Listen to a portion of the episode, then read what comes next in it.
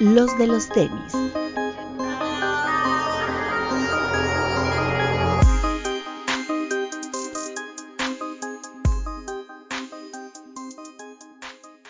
Hablemos de tenis, nada más.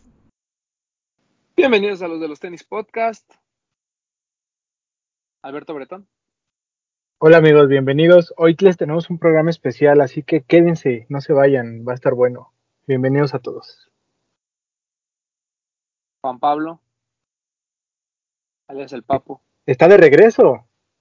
Aquí estoy, amigos. Ya los extrañaba. La semana pasada no pude estar por temas de, de adulto.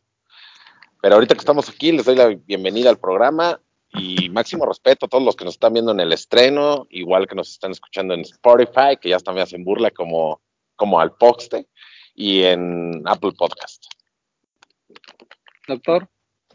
¿Cómo están amiguitos? Bienvenido Papu. Qué bueno que esa revisión salió bien y no tuviste ningún problema. Ya este, vimos que ese problema de adultos ya está sano y salvo. Qué bueno. Que nos dures muchos más años. Ah, gracias. Oye, doctor, no sea grosero. Usted siendo un doctor no debería andar haciendo esos chistes. ¿En qué momento viste que yo hice un chiste o viste esta cara generando una burla facial? Jamás. Y menos a mi gurú de vida, el Papu.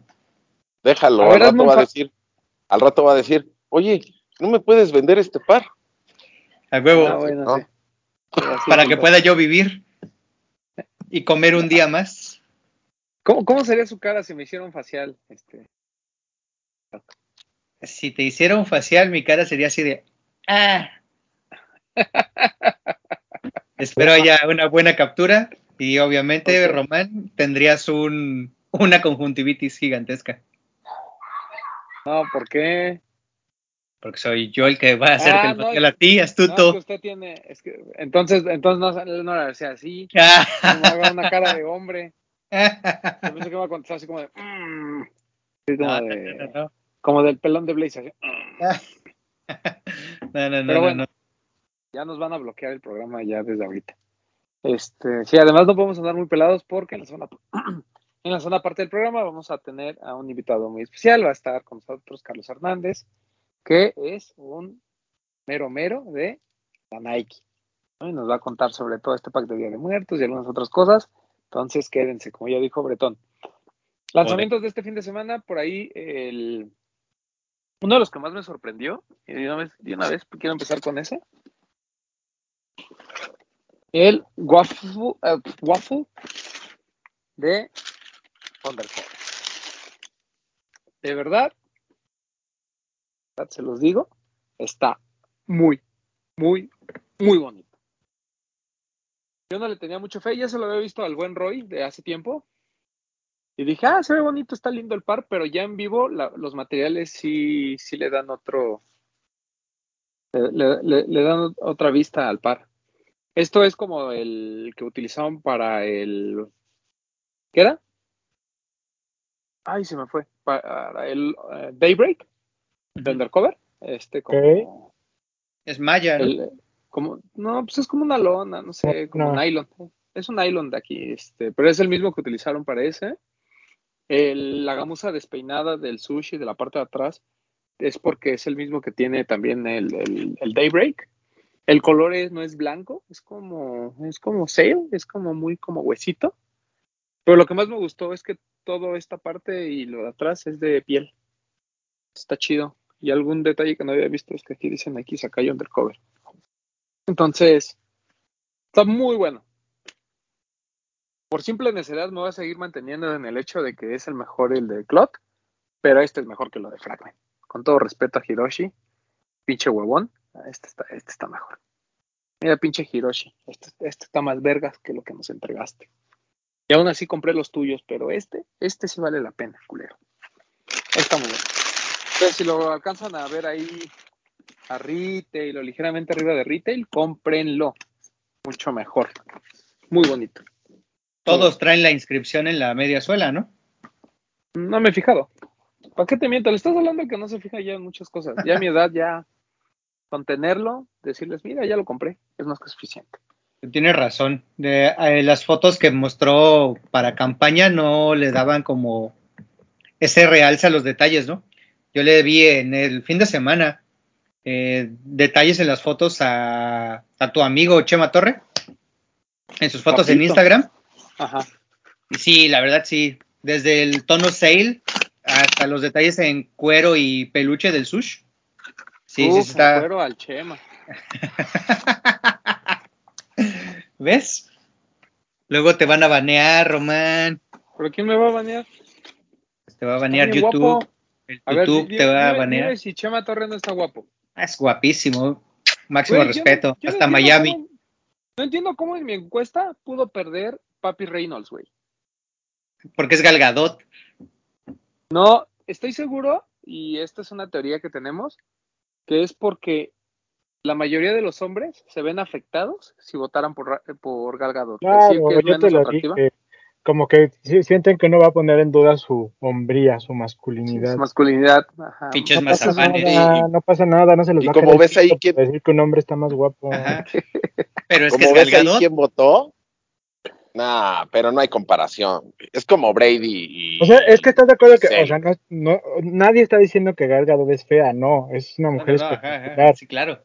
pero Ryan Reynolds es más guapo. Mucho más. Claro. Sí, doctor, tiene que hacer. Bueno, Mira, igual si, me hubieras puesto, si me hubieras puesto Gal Gadot y Justin Timberlake, ahí sí, te lo creo, Justin Timberlake hubiera ganado de calle. Es que yo Es no más guapo Ryan. Que... No, Sí, no, no. Sí, güey. Yo creo que Ryan Reynolds es mucho más guapo que Justin Timberlake. Justin Sí. Timberlake es mucho más talentoso.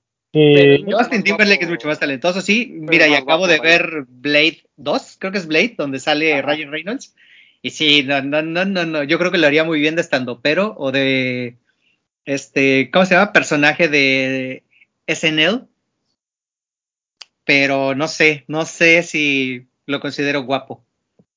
No, ¿qué pasó? Pero No, estábamos ya. hablando de él, estábamos hablando de las fotos del buen Chema Torre, entonces digo que tiene muy buenos detalles ese, ese waffle. Sí, está bueno. Está muy, muy bueno. No, Y Chema Torre, ahora también. estoy hablando de guapo. es, es muy, es- es- la verdad es que esta colección de Sakai, yo sé que mucha gente anda así como de, ay, es que ya nos entregaron muchos Sakai, ay, es que ya chotearon la silueta, ay, es que las triples colaboraciones, bla, bla, bla. Pero la verdad es que las tres que lograron sí están muy chingonas. Y además es una gran silueta, sigue siendo muy buena. Yo no entiendo por qué hay tanto, este, hay tanto hate alrededor. Obviamente es porque los precios de reventa no han alcanzado lo que alcanzaron los, eh, los originales, pero siento que en un futuro estos pueden ser de los más cotizados, Pues sí, porque sí están muy, muy bonitos. bastante atemporal por la versión. ¿no? Y bueno, y los otros dos colores van a salir tanto en Jet como en Sneakers, me parece que esta semana, ¿no? Sale. El 11, hasta el 11.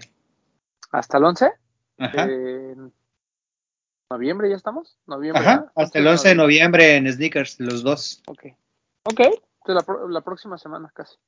Quincenita. Este, va, uff, venga.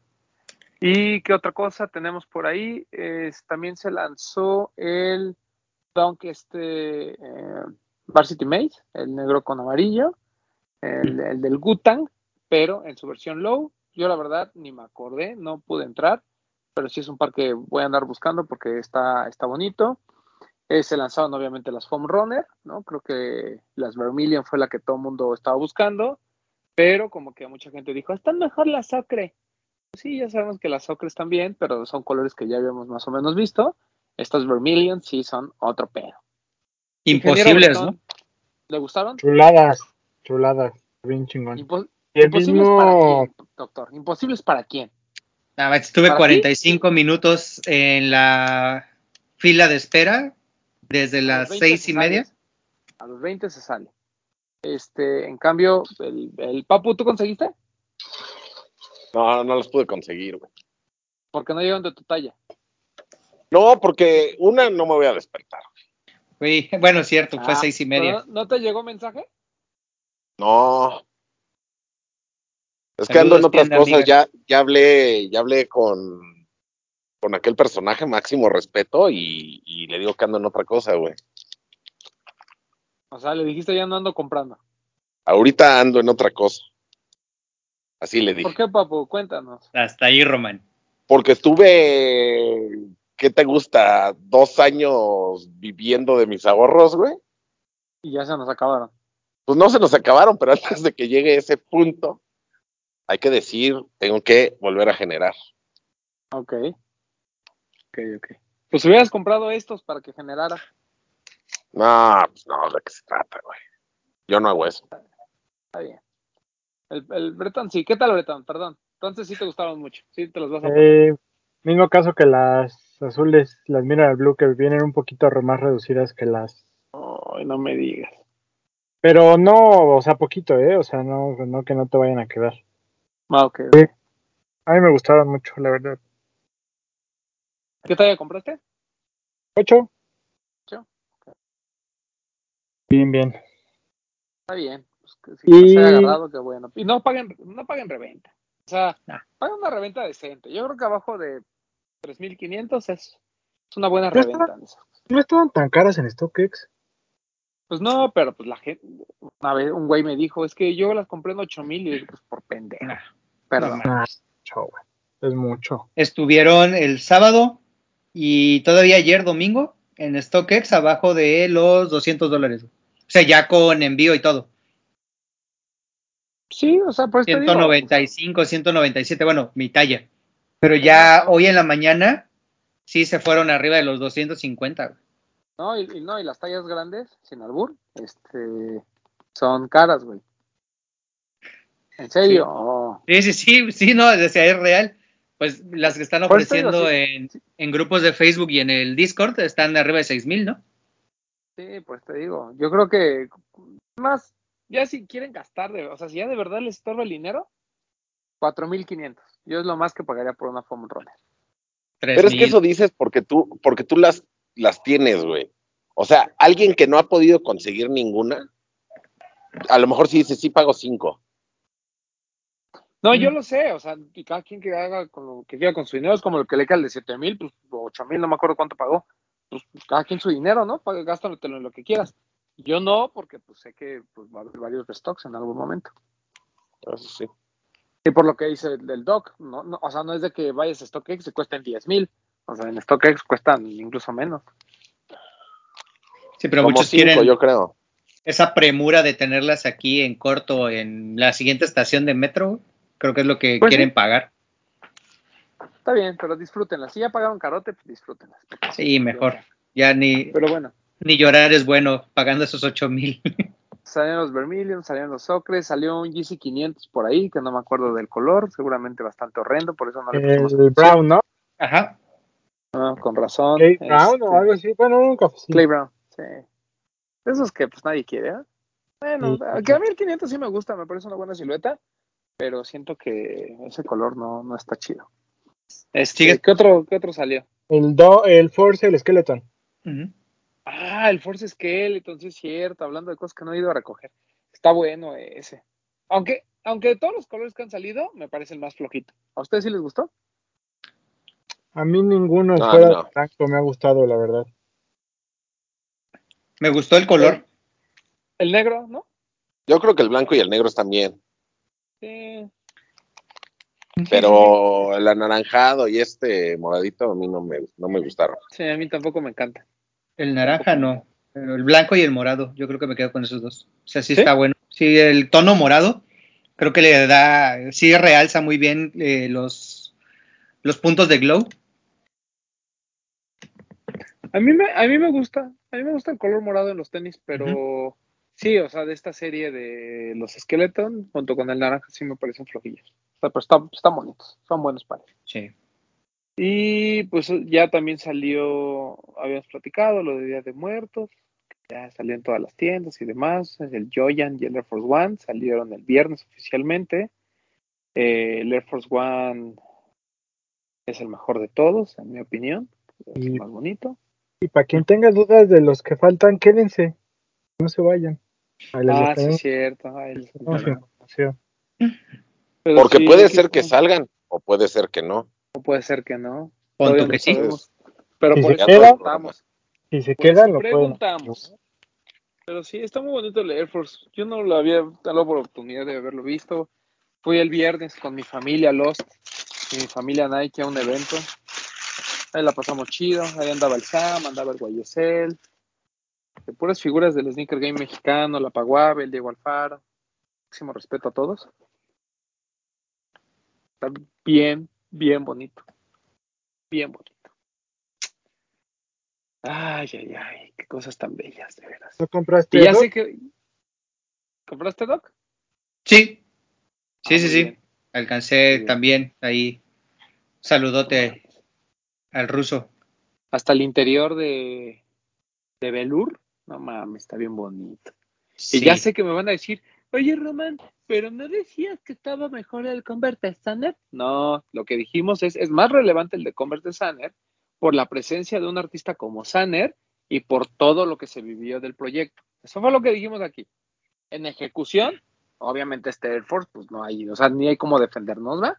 El Claro. Jordan, porque a lo mejor yo no soy tan fan, pero este Air Force, sí, o sea, El Jordan todo como respeto, con todo respeto a Nahual y Da Floating, pero creo que esta ha sido la mejor ejecución de Día de Muertos que hemos visto, ¿eh?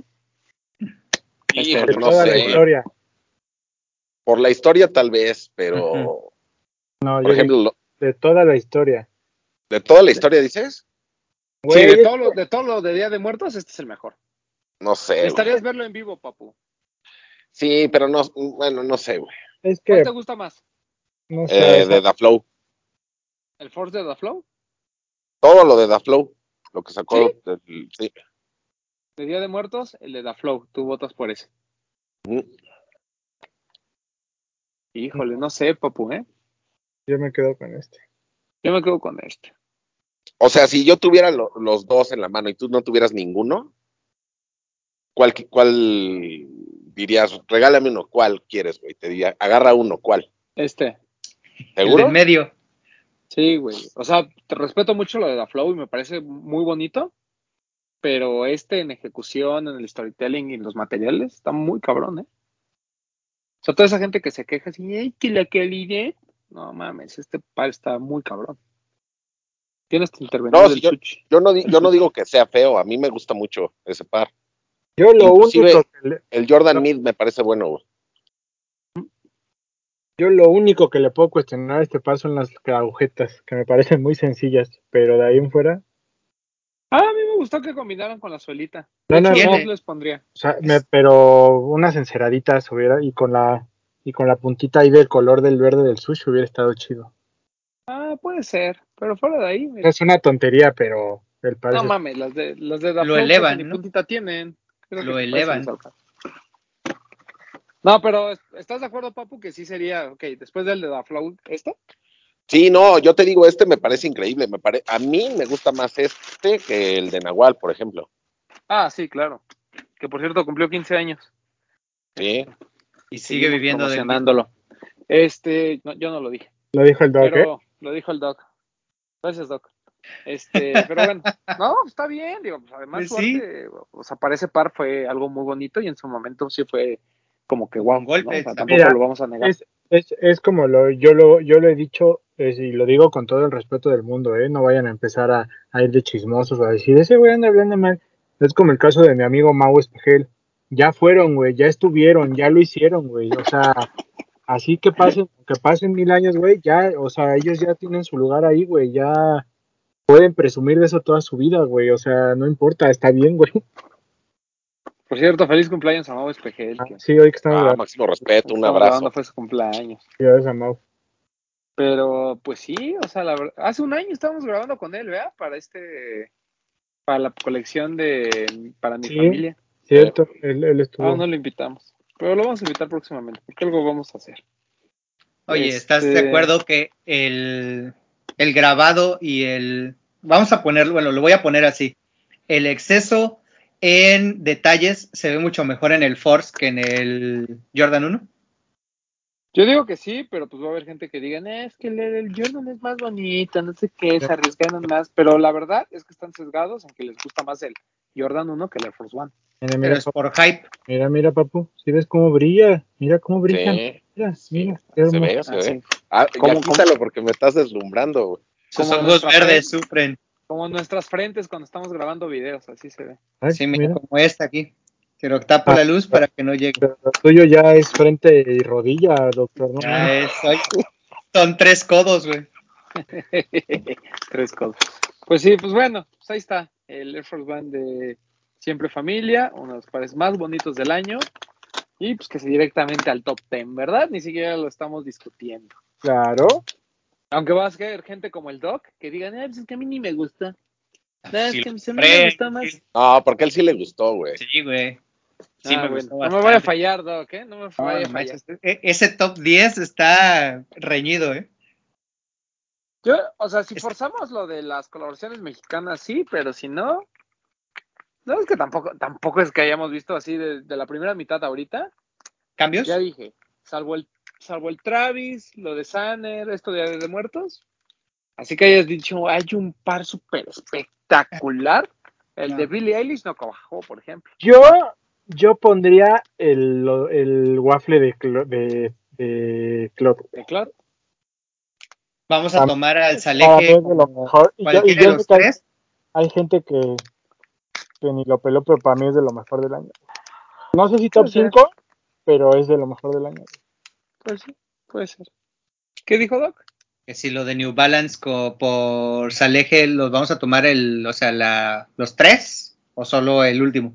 Acuérdate que, llega. es lo que llega a México, Doc, acuérdate. Llegaron los tres, ¿no? No, llegaron dos, ¿no? Mm, ¿Le habrán llegado a usted? Porque yo solo vi el de Water Be the Guide. Pero Cierto. le llegaron otros. el único, pues, fue el único, cierto, cierto, máximo cierto. respeto. Qué bueno que su familia New Balance lo trate bien a usted y a los demás pues, Ojalá. los tenga aquí en Ascuas. No, ni mi familia de verdad, ni los Martínez Heredia me voltean a ver, imagínate. Pues sí, no tendrían por qué. Pero- Exactamente. a menos que necesiten una consulta gratis, ¿no? Como nosotros. Pero bueno, este, Aquí va, pa- aquí va a poner Bretón el número de cuenta para las siguientes consultas. Este, pero bueno, eh, ¿qué otra parte? Ah, pues de- ah, bueno, se lanzó el Jordan 3 Paint Green, que honestamente es horrendo, ¿no? Eh, si lo hubieran hecho en piel, a lo mejor le hubiera dado una oportunidad, pero así de gamosita y demás, y ya sé que seguramente hay por ahí un player exclusive de alguien muy vergas que y por ahí se inspiraron y no sé qué, pero pues, no, a mí me parece flojito, muy flojito ese Jordan 3 Paint Green. Ni para mencionarlo, ¿ah? A mí se me Pues no. gustó. Bueno, porque a ti te gustan los. Jordan 3, pero Ah, no lo compré, a mí, obvio, a, mí, lo compré. a- a mí se me hace que es de los pares que dicen, ay, hay que sacar otro Jordan 3 para vender. Pues es así que de hecho yo. sí. O sea, de hecho sí, y era para cerrar el año, ¿no? Pues sí. Porque normalmente noviembre, diciembre es cuando ocupan para tomar los retros como con más fuerza. Digo, faltas eh, que veamos el, que viene el, el Grey, ¿no? Del 11. Ajá. Obviamente tenía que salir un Jordan 3. Oigan, y ya para, para cerrar este tema de, Día de Muertos, porque ya, no basta. De Halloween también, ya sabemos. ¿no? Halloween no importa. Pero Día de Muertos. Vimos Vans por la lotería, vimos Converse por Sanner, vimos eh, todo esto de Siempre Familia, vimos Panam, y por ahí Adidas tiene un Donovan Mitchell que pues muy bonito, pero pues nadie, como que nadie peló, ¿no? Este, y ya, ¿no? No me acuerdo que si hubo alguna otra marca que se. Ah, bueno, y lo de Reebok. Este, Máximo respeto a nuestra familia Panam que nos mandó nuestro par de Día de Muertos también. Ah, ¿lo tienes por ahí? ¿Quieres que vaya rápido por él? No, sí lo tienes, si no, no. No, está ahí abajo en la sala, es que le Ah, tomé no. las fotos. No, no, está bien. Este, pero bueno, a ver, en orden. Estamos todos de acuerdo que el de Nike y el de Converse son el top. Sí, Para algunos será primero el de Xaner, para otros será primero el de Nike, pero estamos de acuerdo que esos dos ahí se pelean, ¿no? Sí. Pues está una línea así bien marcada y yo pondría lo de Vans. Por De el tema acuerdo. la colaboración con la familia, con la lotería y demás. Después pondríamos lo de Panam. Pero Y también después- habría un espacio entre después de Vans, ¿no? Está una, ot- otro espacio así bien grandote. Lo de Panam, ¿no? Porque pues me Que voy a hacer, voy a hacer un paréntesis. Me parece bueno lo de Panam, pero me parece ya muy repetitivo año tras año lo mismo. Sí, claro. Es, eh, por, por eso digo por del espacio. Exacto, muy bien, muy bien. Entonces. Después otro espacio así bien grandote. Donovan Mitchell. Y después otro espacio más grandote y pondríamos el de Reebok. ¿Sí? Hasta dos espacios. Pasaste tus nueve infiernos o tu- por el purgatorio. Muy bien. Sí, la verdad es que lo de Reebok, Sí, No, quedó de ver, ¿no? Muy. Digo, después de que nos mostró Jurassic Park, tenía de dónde poder sacar el resto de, de una buena colaboración para yo Día de que a, Muertos y a Reebok le empieza a pesar. Bueno, no, no, perdón, no tiene nada que ver, no. no. No, yo, yo no, yo ya sé para dónde ibas, no creo, pero lo que pasa es que dan bandazos, ¿no? O sea, como dice el Doc. ¿Ves lo de Jurassic Park? Que sale al Doc le gustó, pero pues no está mal. ¿Ves lo de Kit Haring? Que, que eso sí está muy chingón. Y dices, no mames, o sea, que ve, máximo respeto a nuestra familia Reebok. Pero después volteas a ver el de Día de Muertos y dices, güey, neta, no lo hubiera sacado. Pero, pero es que ahora igual y voy a, a retomar el camino por el que me iba a ir. Sabemos la relación Reebok-Adidas, que todavía existe, aunque ya se va a acabar. Pero si te das cuenta, Adidas como marca, como corporativo, nunca le ha prestado tanta atención al Día de Muertos, ¿o sí? No, no, No. nunca. a Entonces, mí lo único que se me hace raro es que lo sigan haciendo en, lo platicábamos la semana pasada, ¿no? En los Donovan. Mitchell. pero creo, ¿no crees que ahí viene más como de esto que tú una vez dijiste de que igual y por ahí va a salir una historia de que la abuelita de Donovan Mitchell era mexicana o algo así, a más como un interés de la marca de conectar con la tradición? Pues quién sabe. O sea, es que Quién creo que, pero. creo que a la marca no me malinterpreten, no, no, no, no me malinterpreten porque Adidas México ha hecho cosas espectaculares, pero creo que le falta una persona como la que nos va a acompañar en la segunda parte del programa que diga, oigan, yo estoy de este lado y les propongo que hagamos esto y, y hablemos de esto. Pues yo creo que lo intentaron con lo de Talavera, ¿no? El tema es que escogieron, a- a lo- en, en- en mi ignorancia, creo que escogieron un tema muy complicado, ¿no? O sea, que es muy bonito, que sí es muy, pues, casi muy mexicano, pero que no hay esta conexión. Y lo de Día de Muertos siento que es un tema, pues obviamente mucho más, este, Es mucho más grande, mucho más digerido. irte a la fácil, entre comillas, porque ya hacerlo Claro, no es fácil. sí, sí, sí, porque ya vimos que lo puedes hacer muy bien y lo puedes hacer muy mal, ¿no? Sí. Este, sí, sí, sí. Es, es un tema que es, es fácil porque la gente lo entiende y creo que ahí está la, la facilidad, que hay una conexión y que, pues, coco y lo que tú quieras. Pero al mismo tiempo es bien difícil porque si lo haces, pues, como le pasó a Reebok, ¿no? Pues vienen las críticas, ¿no? Y yo, Pero, pero bueno, ¿cómo puedes hacer algo tan bonito como lo de Ames? Lo de la casa esta conceptual de diseño. Ah, sí, sí, sí, sí. Que, o sea, que no, no es algo tan fácil de digerir si no conoces al diseñador, si no entiendes ese punto, lo aterriza a Reebok. Pero es que no es lo mismo, no es, es que no es lo mismo colaborar con alguien que te dice, mira, mi marca es esto y lo vamos a hacer así, a que tú como marca solo digas, ay, creo que tenemos que sacar algo de Día de Muertos. Pues hazlo Ponle así. calaveritas. Ajá, sí, claro. Como dices, necesitas una guía. Claro. Cuando, Pero está, de- está bien. Cuando, de- cuando no hay alguien que lo sienta o que lo viva o que lo, lo, lo quiera representar de la manera que es, ¿sabes? O a lo mejor lo quieren, perdón, Papu, antes. Que de hecho los, los pares de performance de Adidas que hemos visto con temática de, de Día de Muertos no me parecen así como que malos. O sea, lo que No, pasa es que no es como la, la silueta que esperaríamos. está muy bonito. El del año No. pasado que te lo regalaron Román está bonito. ¿sí? Muy bonito.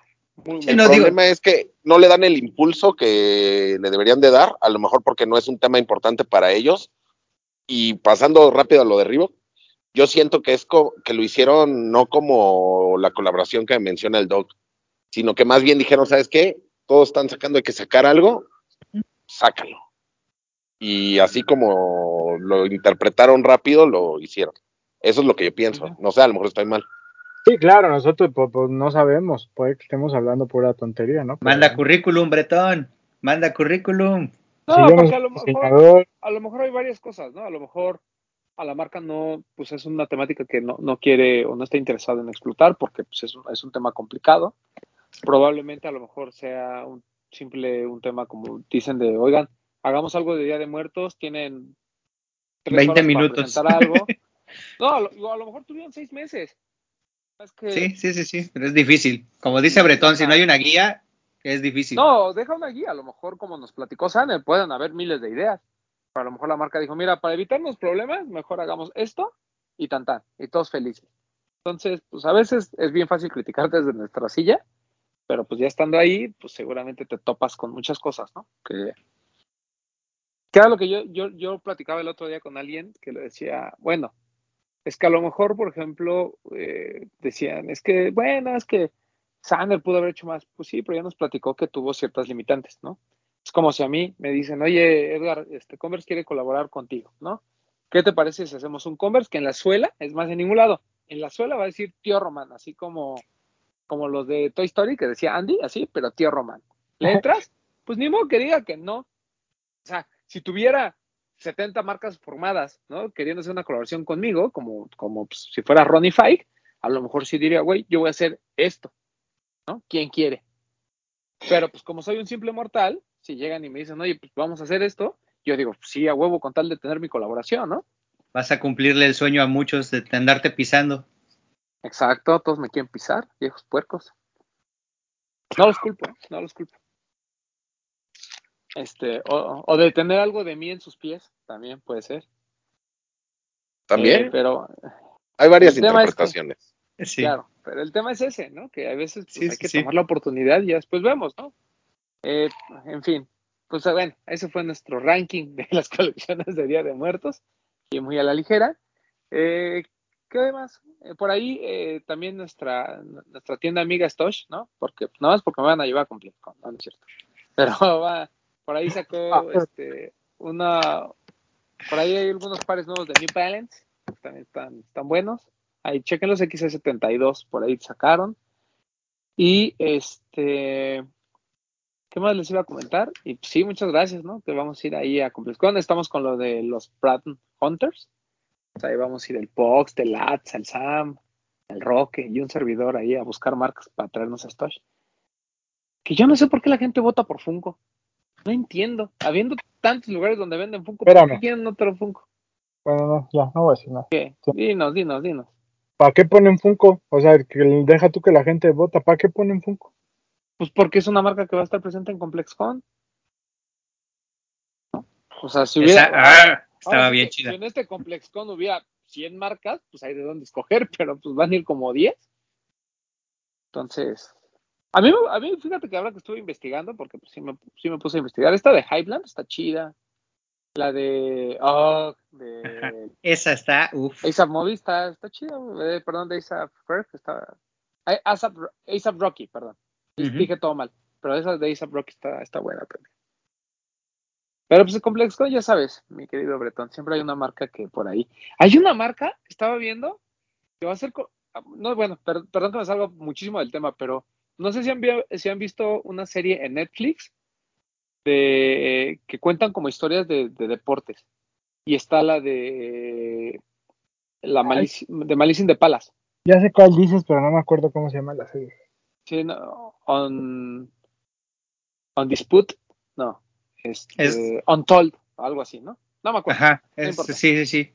da igual, pero de esas hay una sobre un equipo de hockey que se llamaba los Thrashers, La de la compra del narco, ¿no? Bueno, del Ah. güey este capo, ¿no? ajá, de la mafia. Que le regala al hijo Sí, sí, el sí. equipo. Eh, Bueno, véanla, véanla, la historia es bien buena, Ah, así, bueno. así, está bien buena la historia. Y justamente va a haber una colaboración de esta marca con los Thrashers, entonces van a revivir eso. Eh, eso va a Ese jersey, Sí, ese sí. jersey, güey, ¿eh? Talla M, Román. Este, sí, para mí, claro. Recuerden que yo no traigo nunca nada. Pero bueno, eh, encárgasela a Bretón. Bretón sí es buena persona. Pero ese va a estar bueno. Entonces vamos a ver qué pasa. Eh, Este, y eh, para esta semana, ¿qué tenemos, Papu? Tenemos el Air Max Pata. 1 de pata, creo que es como la cereza del pastel. Eh, el Monarch, jueves, como ¿no? ya saben, salió en sneakers, salió en sneakers nada más. Por ahí no sé si alguna tienda lo tuvo, no me acuerdo, creo que se No, el quitaron. primero no, el primero solo fue en Sneakers. Y ahora viene este color azul. Muy bonito, la, la neta es que estos Air Max de pata sí están chidos. Este, y pues va a estar disponible en Headquarter, va a estar disponible en Lost. Y no sé si va a estar disponible en Sneakers, supongo que sí, pero En los sneakers está. El 4 de Ahí está. noviembre. entonces este, este jueves, jueves gay, jueves de chismecito rico. Este, ¿qué más? ¿Qué otros lanzamientos tenemos por ahí? Papu. El 4 viene lo de This is Never That de Converse, el Choc 70 y me parece que también el One Star, además de ropa. Y también viene el Weapon CX Loyalty, uno azulito, que también me parece buen par, porque es así como pues, muy retro, ¿no? Y ya no habíamos visto ese tipo de siluetas. Y ya, ese es el 4. Los dos pares el 4 a las 9 de la mañana. Lo de This is Never That vale mucho la pena, ¿eh? Buena marca. Buena marca. Yo mis, mis Hoka ¿Qué que es? tengo ¿Pero qué es de japonesa? Never That. Creo que sí, no me acuerdo. No me acuerdo. Te mentiría. Pero sí vale la pena. Sí, tienen cosas, tienen cosas padres. Tienen ya tienen buenas colaboraciones con sneakers. Este, y estos de Converse, el, el Chuck 70 está espectacular. Y el One Sí, Star siempre es una silueta que no falla. Este, Si pueden, ¿algo más que tengamos en mente? Mm, no, no, no, no, nada, no, ahorita no me acuerdo. Para mí lo importante es el pata, Sí, ese es el, el bueno. porque gracias familia Headquarter que creo que me vas a bendecir. ¿Te va a bendecir la familia Headquarter? Ahora sí, ahora, ahora sí me llegó el mensaje. Ay, pues ahora así Máximo respeto. llegado. ¿De ese sí compraste, papu? No, O sea, de verdad sí estás en dieta. es que tengo que generar, güey. ¿Y por qué no vendes de lo que tienes? Ah, no, ¿para qué? Y luego, ¿qué hago? ¿Qué tal que lo quiero volver a comprar? Va a estar bien caro, güey. Mejor ya. Lo que agarré, ahí que Por ahora, austeridad. Por ahora, austeridad. Está bien, papu. Pues no, Así es. no tanto, porque por ahí, este. Bueno, ya. ¿Qué vas a comprar, papu? ¿O qué quieres? No, no, no. Este, vi que había unos pares de, de Ivy Park. Unos forums de Ivy Park muy bonitos y baratos. Ok, ok. ¿Y vas a Pues comprar de eso? Tal vez compre uno, no sé. Está bien, tú papu. que sí. No, tú, pon tú que sí, pon tú que no. Sí. Pero bueno, ¿se disfrazaron algo de Halloween? No, Nel. Yo de traje no vi, no viste, me fue una Ah, sí, bola. es cierto, en conspiranoicos. Tú, papu, pues ni sales, ¿verdad? No, pues ¿para qué me disfrazo, güey? ¿Tú, Doc, te disfrazaste? De, me puse mi traje de estrés y de por diosero nada más, güey. Ah, bueno, no, pues ya, ya quítatelo. Ya No, Sí, trabaja no disfrazado con su bata, güey. Exacto. Exacto. Me rasuré, güey, justo para eso. Mínimo hubiera Ah. disfrazado a Pulguitas y a Nico de algo. Ay, y los pugs esos que se disfrazan de araña me dan mucha risa, la verdad. Sí, me dan mucha ternura. Pero, ¿Tú pues, fuiste a alguna fiesta? No, nada. No, estoy aquí en la casa. Me puse mis bands de la lotería y ya, con eso anduve. Iba a estrenar los de día de los de Nike, pero nada, hasta que completa el set. ¿Camalearon? Completa el set. No, además necesito un Air Force One porque el Air Force One que compré es 10.5, obviamente me queda grande, pero bien lo podría guardar y comprarme un 10 US. Quiero uno. Para ese usarlo. Ya ahí sí ya no sentiría feo usarlo y, y, y- guardar otro, porque sí me gustó mucho, me parece muy bueno. Este, ¿qué más? ¿Algo más que necesitamos platicar? Nada más a la gente antes de irnos con el invitado, la próxima semana les aviso de una vez, el programa va al- hasta el jueves, porque regresamos el lunes de complex. Regresamos el lunes de ComplexCon, entonces vamos a grabar hasta el martes, pero les traeremos todos los chismecitos ricos de ComplexCon. Algunos se van directo a Chismecito Rico Eso. y otros se van, se van directo aquí. Ahí estaremos platicando. Creo que vienen. Va a ser un ComplexCon muy diferente a lo que tenemos acostumbrados. Olvídense de que traigamos mascarillas y demás. Simplemente eh, creo que va a ser una versión light del ComplexCon. No tan light como la de Chicago, espero. Pero sí va a ser una versión un poquito menos, menos hypeada de ComplexCon. Lo que sí me tiene bien hypeado, Breton, y esperamos hacer reseña eh, en vivo desde allá.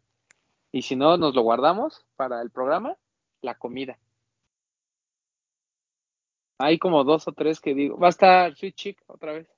Sí, Y no tanto lo de Complex, a donde vayamos a comer les vamos a reseñar también. Uf, eso, sí, claro. Y en nuestro Twitch, ah, perdón, en nuestro Discord, en la sección comidas, seguramente le estaremos diciendo. Es Miren, correcto. de entrada, Five Guys. Siempre, ¿no? Joran Beans. John and Beanies, muy probablemente. Hay que ¿Cómo dar se llama? ¿Cómo se llama el de Venice Beach al que siempre vamos, güey? North, Norte Italia. Chulada. Sí. A ese yo creo que podemos ir el viernes. Y yo creo que vamos el sábado o domingo vamos a John and Beanies. Voy a buscar cuándo hay reservación. Y en cosas que nadie me preguntó, es probable que el domingo vaya con mis amiguitos del crew de MDM a correr con los de Koreatown, club patrocinado por Nike, claro que sí. ¿Allá en Los. Ángeles? Sí. ¿Ah? Creo que vamos a juntarnos con esos güeyes para ir a correr. ¿Pero en dónde? Ahí en Koreatown, en Los Ángeles.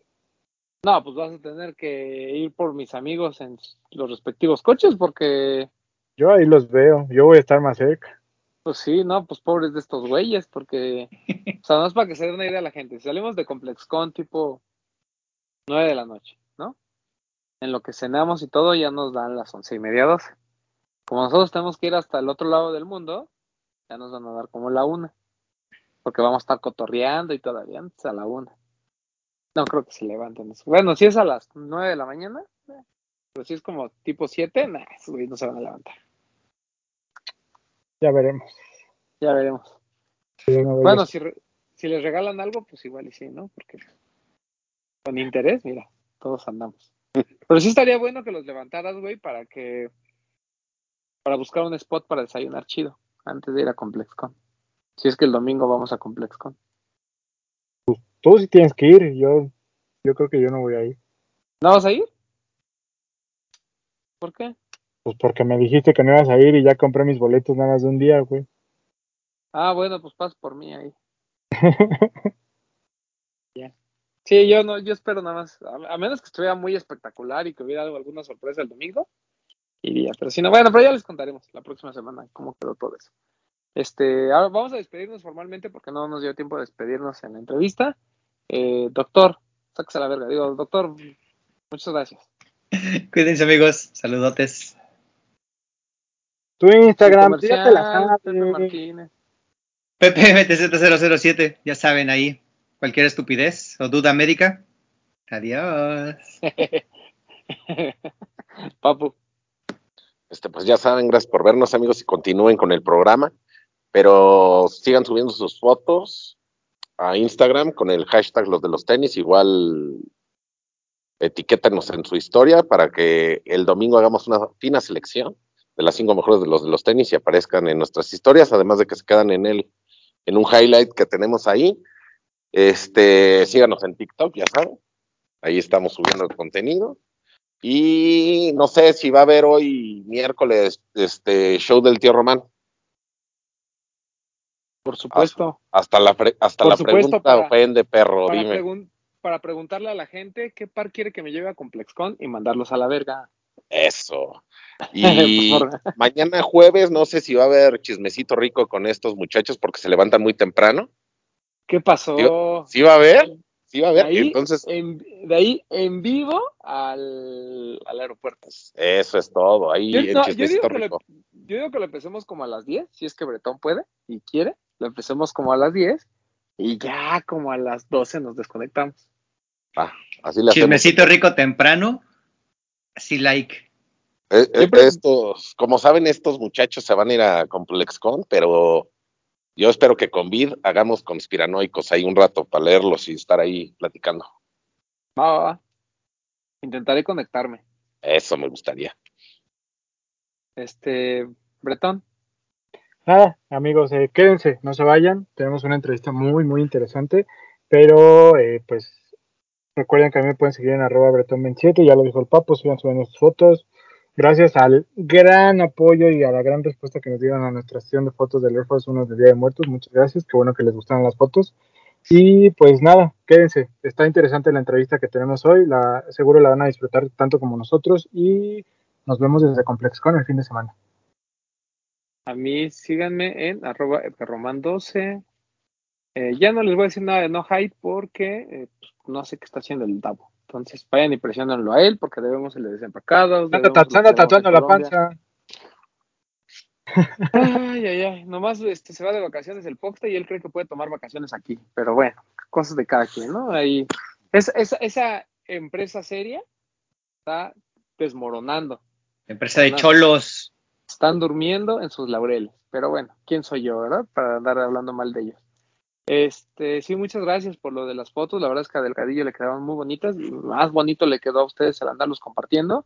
Eh, si los compartieron para su medio, no sean ojetes, denle pues este crédito al fotógrafo, ¿no? O sea, qué bueno que les hayan gustado, qué bueno que parecieran fotos oficiales de la marca, pero no, son fotos Qué- del Delgadillo. Qué bueno que parece que se las pagamos, pero no, no se las pagamos. No, exacto. Y este, quédense a escuchar la entrevista que tuvimos con Carlos Hernández de Nike. La verdad es que toca puntos muy interesantes y sobre todo pues nos cuenta toda la historia ¿no? de, de estos packs de Día de Muertos que hemos estado viendo por parte de la marca.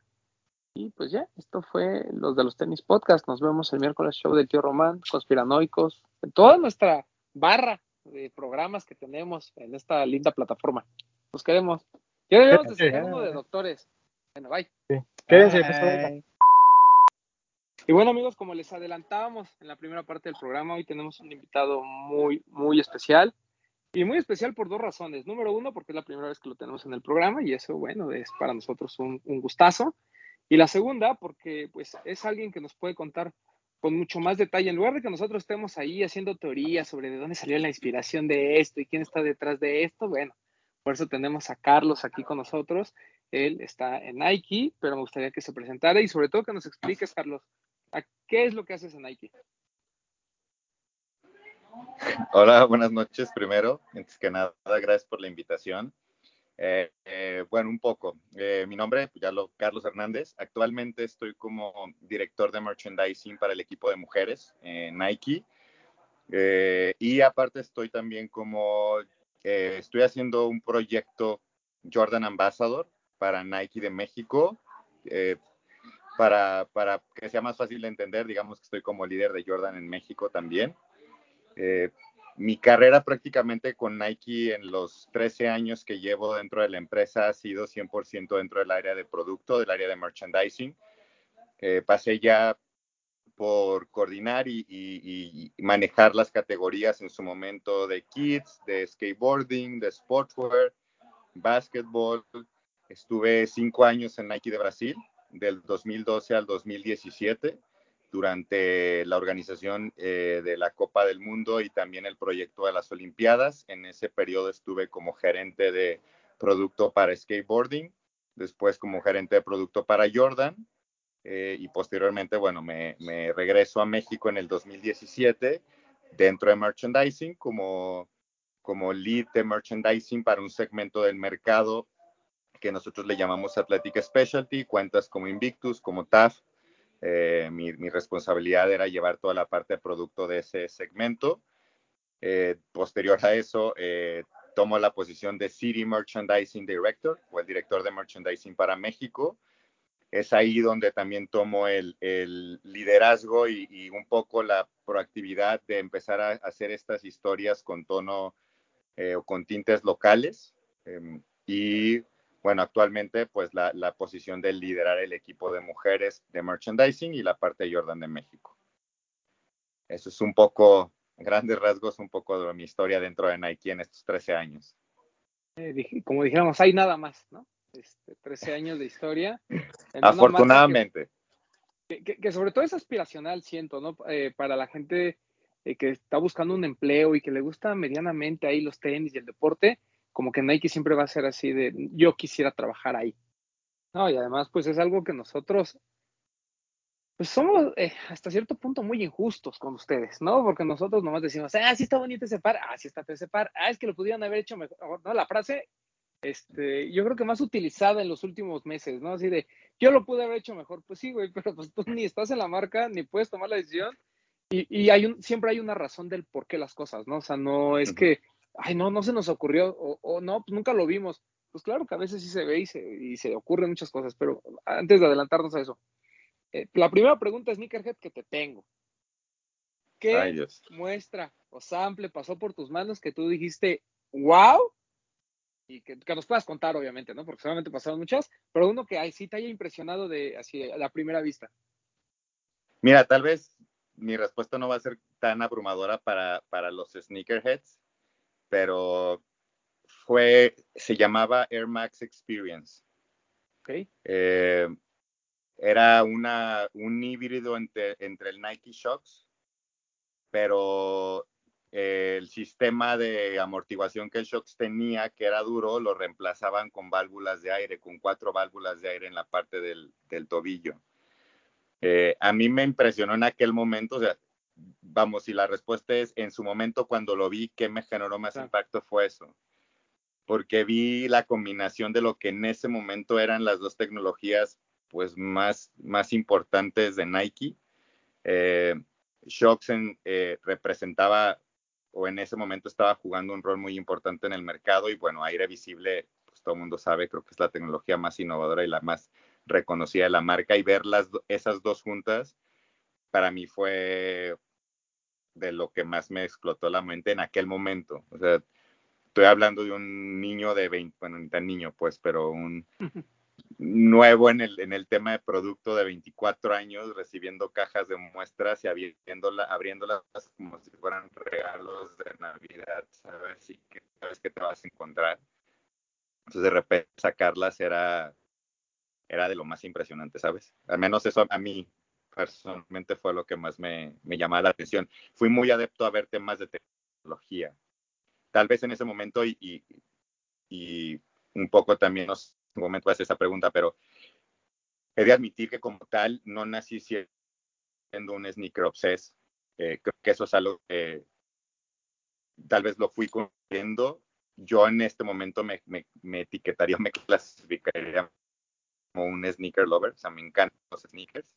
Eh, por mi trabajo he de ver, pero también si es siendo, siendo dándole el respeto concepto de Sneaker Obsessed merece, pues tal vez no me reconocería como tal, pero soy un apasionado y sobre todo de temas de tecnología, o sea, ver lo que la marca ha sido capaz de hacer para llevar el nivel de evolución de lo que son los tenis al día de ahora, tanto por la parte performance como por la parte live.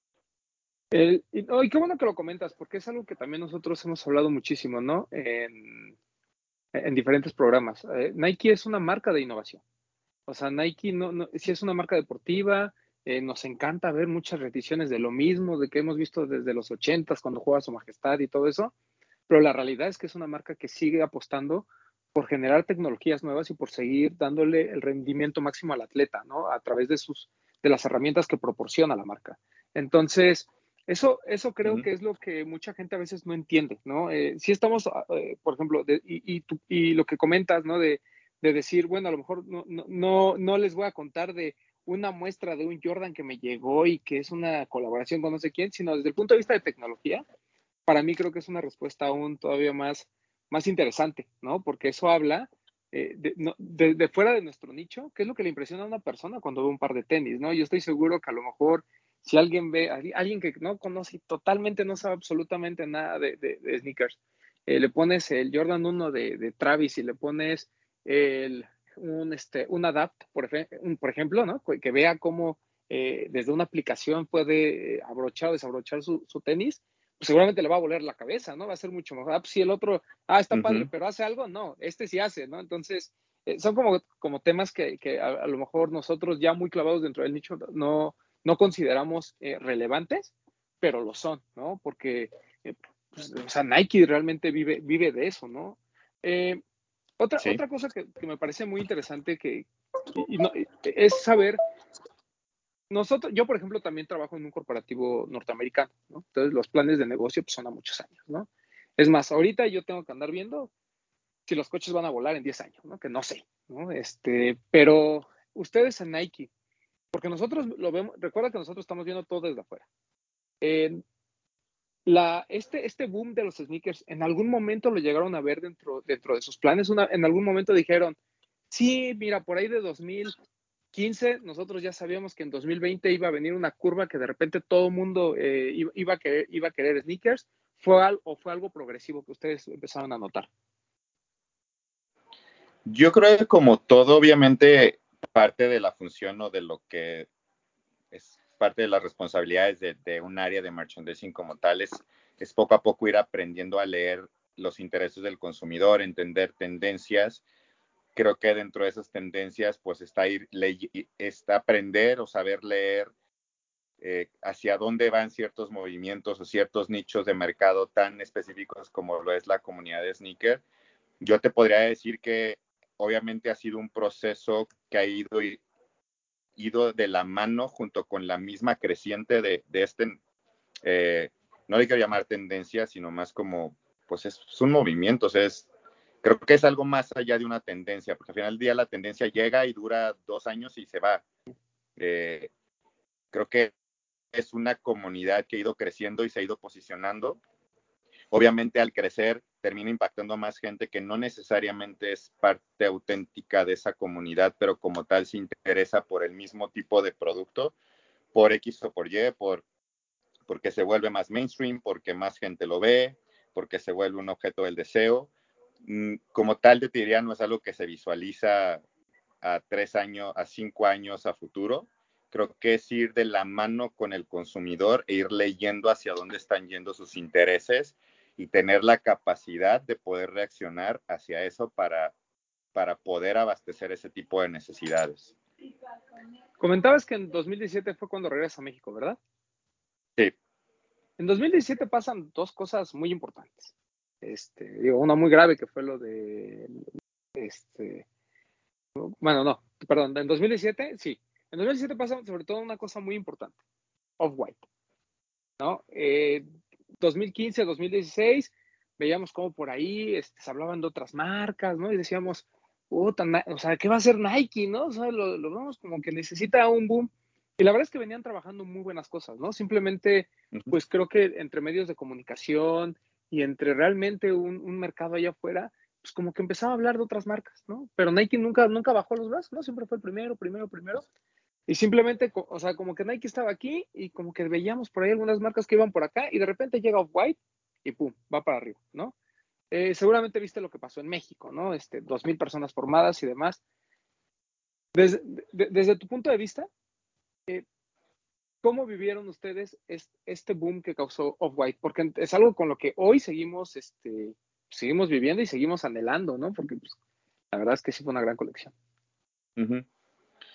Mira, te diría que creo que lo estoy viviendo, va a ver, son cosas diferentes, pero si hubiera que darle como un parámetro para entender, creo que es como lo que está, se está viviendo ahora con Día de Muertos. O sea, es, es algo que se trabajó porque se entendía que había una necesidad de energizar un poco el movimiento, la comunidad, y esta manera de traer esa energía, evidentemente, pues es a través de producto y como les decía hace un poco, es aprender a leer al consumidor hacia dónde van esas tendencias más que tendencias, quiénes también están siendo líderes, quiénes están siendo voces de influencia dentro de ese movimiento y a partir de eso poder construir historias que conecten de una forma sólida y auténtica con la gente.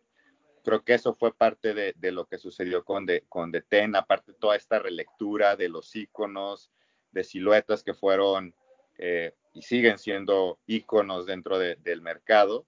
Eh, ¿Cómo lo viví yo realmente con, con la sorpresa, pero esta sorpresa mezclada con satisfacción de que ves realmente el resultado de algo que se hizo a través de un proceso, como les digo, de entender y leer lo que el consumidor nos está pidiendo. Eh, es, esa satisfacción de, ok, va por aquí, estamos, lo, estamos haciendo bien, es bueno, e, es poner la primera piedra y a partir de esto, cómo sigues construyendo un camino sólido hacia esto que el consumidor ya te validó, que es lo que está esperando y lo que quiere recibir. Fue, honestamente, y te, te mentiras, te dijera que no me sorprendió, me sorprendió bastante. Fue, y también sirvió de una manera bien importante para, sobre todo siendo una empresa globalizada, una empresa tan grande, poder poder levantar la mano y demostrar, señores, México está en el momento y México tiene el consumidor eh, ávido y el consumidor hambriento por este tipo de producto. ¿Sabes? Muchas veces se tiende a, de repente tratar a los mercados por un cierto nivel de evolución, si están preparados, si están listos, y creo que ese fue el parteaguas para decir, México es una ciudad de energía, México tiene el consumidor, tiene el conocimiento y, existe el, el, mercado está preparado para poder tener este tipo de, lanzamientos. También en 2017, y ahí corrígeme con la fecha, pero se lanza este pack de los primeros, en el que está obviamente representado México a través de el, el, maestro Jaguar de, de Saner, y también Brasil, ¿no? Que es donde estuviste, que estaba el Jordan 1 de POM, por ejemplo, ¿no? Eh, ¿Cómo, cómo, se, cómo se logra esa, esa, esa colaboración eh, o cómo se logra ese paquete de los primeros? ¿Y por qué después ya no, ya no vimos una continuidad sobre, sobre ese pack de involucrar a artistas latinoamericanos en, en intervención de algunos pares? Mira, como tal en ese proceso no tuve la fortuna de participar. Eh, creo que también te, estaría cayendo un error de, compartirte detalles de algo de lo que no tuve yo visibilidad. y de nueva cuenta, entiendo que este tipo de, de acciones nacen, y perdón por ser repetitivo, pero nacen mucho de esta cuestión de entender que hay mercados, hay ciudades que se vuelven epicentro de una comunidad tan importante donde como lo, hemos venido hablando, estamos viendo que hay una creciente en cuanto al número de gente interesada, el nivel de energía que se maneja, el impacto que esto tiene con el resto del mercado y no necesariamente con la comunidad sneaker, pero más allá con otro tipo de perfiles de consumidor, que hace obviamente que ciudades en su momento, como lo era Sao Paulo, eh, como, como lo es hoy en día Ciudad de México, se vuelvan referencias y son estos destellos de esfuerzos que la marca empieza a hacer para conectar con el consumidor, elaborando, generando producto con personas que son eh, líderes de influencia en esta comunidad en sus respectivas ciudades. El proceso como tal, te digo, no lo no participé, no lo conozco, pero entendiendo un poco de los esfuerzos que la marca está haciendo, pues puedo creer que por ahí fue realmente de donde vino la iniciativa de hagamos esto, ¿sabes? ¿Por qué ya no se, le dio seguimiento? Obviamente, eh, pues decisiones de las cuales también no soy parte, eh, planes que se reestructuran y es obviamente cómo podemos empezar desde cero para poder empezar a hacer otro tipo de acciones sin perder ese interés de seguir sirviendo al consumidor de una forma mucho más directa y más, pues más localizada. Ah, sí, porque además eh, el, el, pack fue muy bueno. O sea, la verdad es que cuando, tuvimos la oportunidad de, platicar con, con Sander en ese momento, pues él nos decía, ¿no? O sea, que estaba impresionado incluso que, que, Nike lo hubiera llamado, ¿no? Como para ser parte de toda esta, eh, esta colección, que tenía muy buenos artistas, ¿no? Lo, de Pump, el Jordan 1 es una, es una joya, ¿no? Y, y, no es por nada, pero a lo mejor mucha gente, y, y tú lo sabes mejor, no, no, tiene como muy en la mente Brasil, porque como Brasil vive en un mundo dentro de América, pero fuera de ella, ¿no? O sea, eh, eh, como, que el, como que el idioma a veces juega una barrera muy interesante porque lo respetamos, los queremos, le vamos a Brasil en el Mundial después de que México pierde, ¿no? Bueno, Papu le va a Argentina, pero, o sea, como que la mayoría de la gente tiene un cariño especial por Brasil, pero es como si fuera de otro continente, ¿no? Como que en el mapa no, no pinta mucho, pero hay una escena muy fuerte, ¿no? Y es un mercado bien importante para las marcas. Cuéntanos, digo, nomás como para que la gente entienda un poquito el por qué existe un Jordan 1 de POM.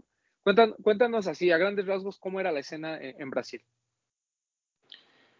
Como tú lo dices, puede ser un, mundo dentro de América y un poco fuera de ella. Eh, me atrevería a decir que es, es tan, tan fuerte como la que tenemos en Ciudad de México. Creo que algo muy característico de Brasil es un sentido de pertenencia a su cultura súper arraigado. Eh, es, un mercado y es una comunidad que sí está informada de lo que pasa afuera, pero eh, pelea mucho por la autenticidad, por mantenerse muy respetuosos a sus íconos, a su cultura.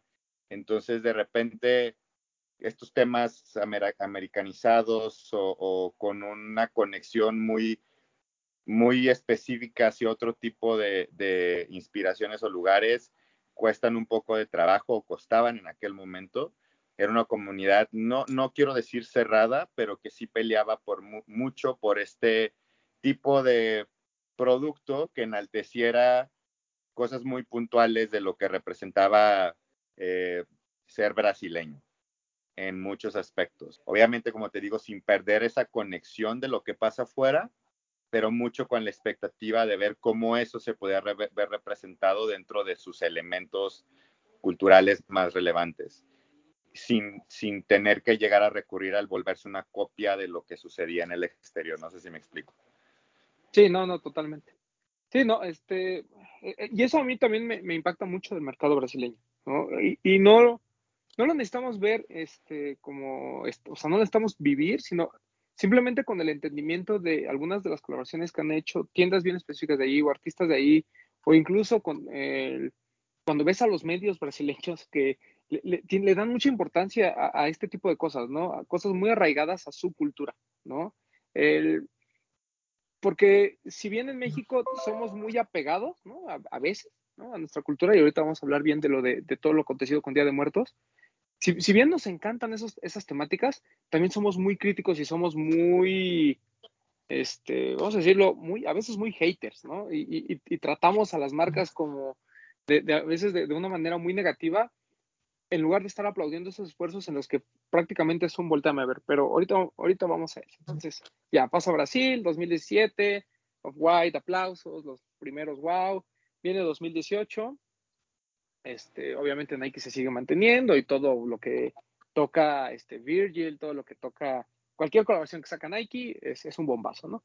Viene 2019 y a finales del año sale un paquete de, Día de Muertos, ¿no? Un Air Force One, un Air Max 95 y un Cortés, ¿no? Por ahí habíamos visto en algunos otros años aquel Cortés de Sempasuchi que era muy bonito. Obviamente hace 15 años vimos lo de Nahual, vimos lo de la Flow Team, etcétera. Después hay un periodo en el que pues, no, no hay mucho vienen estos como destellos y por fin vemos un, un pack, vamos a decirlo, eh, pack muy firme, ¿no? Donde estaba este Air Force One que era muy bonito, el Air Max 95 con las calaveritas, el Cortés, ¿no? Que mucha gente dijo, ay, es que es algo muy, lo que platicamos, ¿no? Es algo muy sencillo, pero nadie dijo nada, ¿no? O sea, como que la gente buscaba mucho el Air Force, que era, que era una joya y cositas así. Ese, ese primer pack, ¿de dónde surge? ¿Cómo surge? ¿Y por qué surge? ¿O por qué se revive esta temática de Día de Muertos? Va, eh, mira, la verdad es que la historia tal cual, eh, la idea nace en una plática camino al gimnasio entre Jesús Alvarado y, yo. Eh, te digo, él es, él es uno de mis mentores dentro de la carrera del merchandising, es uno de mis mejores amigos también. y dentro de ese trabajo, los dos siendo apasionados por producto, de nueva cuenta, intentando entender pues yo regresando de Brasil, él regresando a Nike, ¿qué necesitaba o qué nos estaba pidiendo el consumidor? Eh, llegamos a la conclusión que era, era el momento exacto para poder empezar a traer ese, esa conexión a la marca de una forma más mexicana, si así lo podemos decir. Sabíamos que Nike como tal dentro del mercado mexicano se estaba posicionado pues como una marca premium, como la marca número uno, todavía, todavía este pequeño gap de conexión con la gente con base a nuestras raíces. O sea, realmente poco a poco ir construyendo ese, ese sentimiento de que la marca le hablaba al mexicano directamente, al tú por tú. Eh, también entender a lo que hablábamos un poco de, pues, esta creciente de la cultura sneaker, cómo podíamos también llevar a México a convertirse pues una ciudad y un destino que, generara esas historias que se volvieran referencia dentro de la cultura sneaker. Eh, sabíamos que lo único que, no, lo, lo, que nos hace más auténticos allá afuera, pues es nuestra cultura. O sea, me atrevería a decir que somos pues uno de los países, si no el más país, el país con la, con la cultura más diversa y más rica que hay. Y, y era obviamente cómo a partir de eso podíamos empezar a generar estas historias con todo el respeto que le merece, obviamente, eh, pero pues ahora sí que para utilizar un poco la plataforma que Nike nos proporcionaba y, y que eso sirviera, obviamente, como trampolín para, pues, para exponer lo que, pues, nuevamente, lo que nos hace únicos. Y de ahí, en esa plática, pues los dos coincidimos en que Día de Muertos era lo que nos pudiera llevar hacia ese, o sea, encaminarnos ese tipo de esfuerzos eh, y, después de esa plática al día siguiente nos encerramos todo un día a, construir el primer deck, el primer brief para lo que fue Día de Muertos 2019. Eh, mm, lo hicimos en aquel momento, una vez que preparamos el deck, armamos todo el plan, eh, pues tuvimos que presentarlo y como todo en la vida, pues tienes que conseguirlo así como cuando quieres abrir un negocio y tienes que buscar inversionistas, pues tuvimos que buscar quién comprara la idea o quién, nos, quién se subiera al proyecto. Y en aquel momento el equipo de la ciudad de Los Ángeles nos apoyó para poder desarrollar, porque aparte estoy hablando que pues teníamos ocho meses para armar el, el, el paquete, ¿sabes? Entonces era, teníamos que reaccionar rápido el equipo de Los Ángeles nos apoya. Eh, obviamente ellos, pues un poco le terminan dando también el, su toque de acuerdo al entendimiento de lo que es Día de Muertos, sobre todo por la gran comunidad latina que hay en Los Ángeles. Eh, y bueno, pues sale este paquete que estaba conformado por la calaverita, por la Catrina y por, por el Cortés que representaba los elementos del altar. Y, y, y, fue obviamente ese primer, pues no quiero decir intento, pero esa primer ese primer paso que dimos para este compromiso que nos pusimos en aquel momento Jesús y tu servidor de, de, de como responsables de, producto en Nike, seguirle dando, o sea, que ya no fuera solamente un destello, fuera un caso eh, separado, sino que se volviera un compromiso consistente y que ya cada, cada temporada o cada año pudiéramos darle continuidad a esto. Eh, el resultado fue muy positivo. La gente eh, siempre he dicho que la, para nosotros la mejor validación que podemos tener es la del consumidor. Y cuando el consumidor entiende eh, la historia, entiende la narrativa, entiende la inspiración del producto que le estamos dando, y eso fue pues el termómetro bajo el cual nosotros nos dimos cuenta que estábamos en el camino correcto. Eh, y para, para 2020 eh, Jesús sale de la empresa y bueno, me, me quedo como responsable de, de, esta parte. Y pues ya me toca desarrollar a mí solo todo el concepto de, de para mi familia desde el punto de vista de producto, obviamente, eh, trabajarlo de la mano con el equipo de Estados Unidos, donde se logró ya, obviamente, para nosotros fue muy claro que para 2020 ya teníamos el compromiso, eh, obviamente con esta premisa de seguir haciendo todo con respeto, eh, mantener la historia auténtica, eh, logramos este, eh, el, el, que el equipo de México, iniciando conmigo por la parte producto, liderara todo el proyecto. Eh, obviamente contamos con el apoyo de un diseñador que vino a México conmigo, estuvo dos semanas conmigo aquí, pero prácticamente pues toda la dirección fue, fue, fue mía, fue del equipo de México, es esto es lo que queremos hablar, esta es la historia, estos son los productos, aquí va la narrativa y, él fue como absorber todo, lo llevamos a conocer la ciudad, nos metimos a Mixquic, a un, a un, al cementerio para que él viviera y entendiera sobre todo el contexto de lo que Día de Muertos representa, que, que muchas veces, sobre todo con, con extranjeros, tenemos que romper un poco este estigma de que lo ven como una fiesta y no, o sea, y no es, no es un sinónimo, no es una representación del Halloween en México, es una tradición y representa y conlleva muchísimos otros más valores que caen en un aspecto emocional en la cultura mexicana y que como tal queríamos llevar eso a través del producto. Entonces,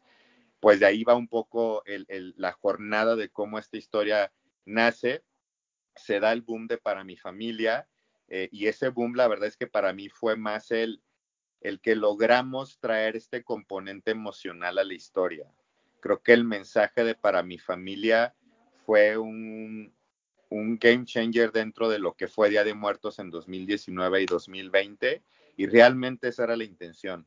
Eh, siéndote muy honesto, creo que siempre estuvo antepuesto esto, o sea, el, el, el poder conectar con los consumidores de esta forma con el mensaje de lo que queríamos traer, de lo que Día de Muertos representa, más allá de un número de venta de producto, eh, y, se logró y fue realmente una vez más decir, vamos bien, estamos haciendo lo correcto, pero se volvió un reto todavía más grande, porque si bien obviamente el producto fue reconocido, eh, la gente gustó mucho del storytelling de cada uno de los, de los estilos que trajimos en la línea, pues eso, y personalmente puedo decir, me puso un reto que fue cómo logramos para el siguiente año mantenernos en la misma línea, seguir siendo auténticos, trayendo una historia única dentro de la perspectiva de Día de Muertos, pero aparte también ser innovadores.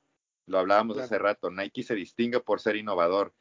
Ya no queríamos y no podíamos caer en lo obvio de traer un producto con una calaverita. Teníamos que nosotros mismos sobrepasar lo que habíamos hecho y bueno, pues, pues se volvió un reto importante, pero, pero pues creo que se logró con lo que hemos podido escuchar por parte de todos ustedes y el consumidor con lo que es siempre familia.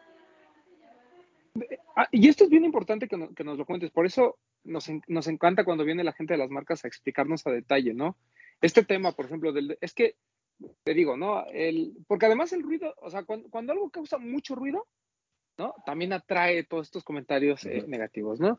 Yo me acuerdo que el de 2019 de alguna manera le fue muy bien, ¿no? Porque la gente, eh, yo vi gente formada por el, por el Air Force One, el Air Max 95 por ahí como que lo veían y ya en la tienda decían, ah, sí está bonito y me lo llevo. Y el Cortés, pues ya sabemos que siempre es este, una apuesta segura, ¿no? Eh, pero al final e, era, era un pack que, sin mucho ruido hizo lo que tenía que hacer, ¿no? Llegar a los pies indicados, que la gente le gustara, que la gente los utilizara, sin problema. Viene 2020, ¿no? Después de la pandemia, y a mí, honestamente, me sorprendió muchísimo el ver a miles de personas formadas en todos los centros comerciales el día de lanzamiento. No fue así como un, pues sí estamos en pandemia, pero pues necesitamos estos pares, por la razón que ustedes quieran, ¿no? Por, este, porque la campaña fue eh, lo suficientemente escandalosa como para que la gente fuera por ellos, porque el producto era una, era una joya, porque nunca habíamos visto un pack de Día de Muertos tan completo, ¿no? Porque hubo también apparel y demás, o por el simple hecho de que se revendía, ¿no? Lo, que fuese, este, por, por varias, que, que, además es una combinación de varias cosas, por eso es que vimos tanta fila, ¿no?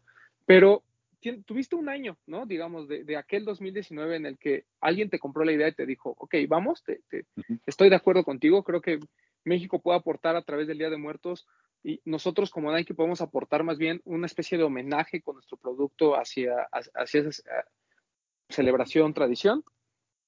En 2019 tienes un año en 2020 y yo creo que algo que nos sorprendió eh, del pack de 2020, independientemente de la ejecución, fue Jordan Brand sumada a, esta celebración. Y porque para no, o sea, porque como nosotros lo entendemos, digo, para la gente obviamente ve un sushi y dice, pues es la misma empresa, ¿no? Están en el mismo cuartel.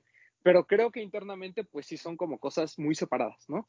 Eh, cuéntanos cómo fue este reto de involucrar a Jordan Brand y que te soltaran un Jordan 1000, ¿no? Porque pues a lo mejor era bien fácil soltarte cualquier silueta que estuvieran como tratando de calentar en ese momento, pero pues el Jordan 1 Mid, sobre todo para nosotros en México, tú lo sabes bien, el Jordan 1 es como que wow, ¿no? Es este, es para muchos una de las siluetas preferidas.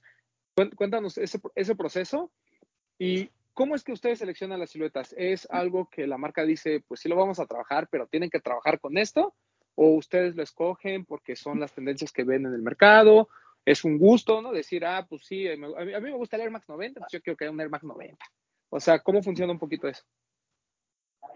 Sí, eh, mira, la verdad es que creo que todo lo que sucedió en el 2019 fue, fue muy importante para generar confianza tanto con la gente de Jordan Brand y de Nike, porque efectivamente son dos, dos marcas diferentes, son dos mundos juntos y a la vez separados.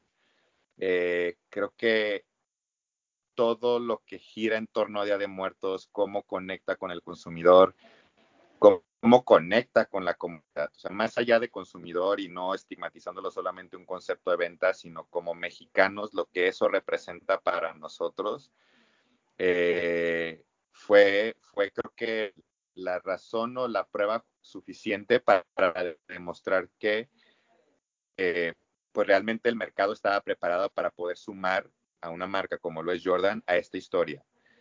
Creo que ambas marcas tienen como premisa el servir al consumidor, eh, servirlo en el momento correcto, en el lugar correcto, con el producto correcto. y el mexicano para Jordan Brand es muy importante.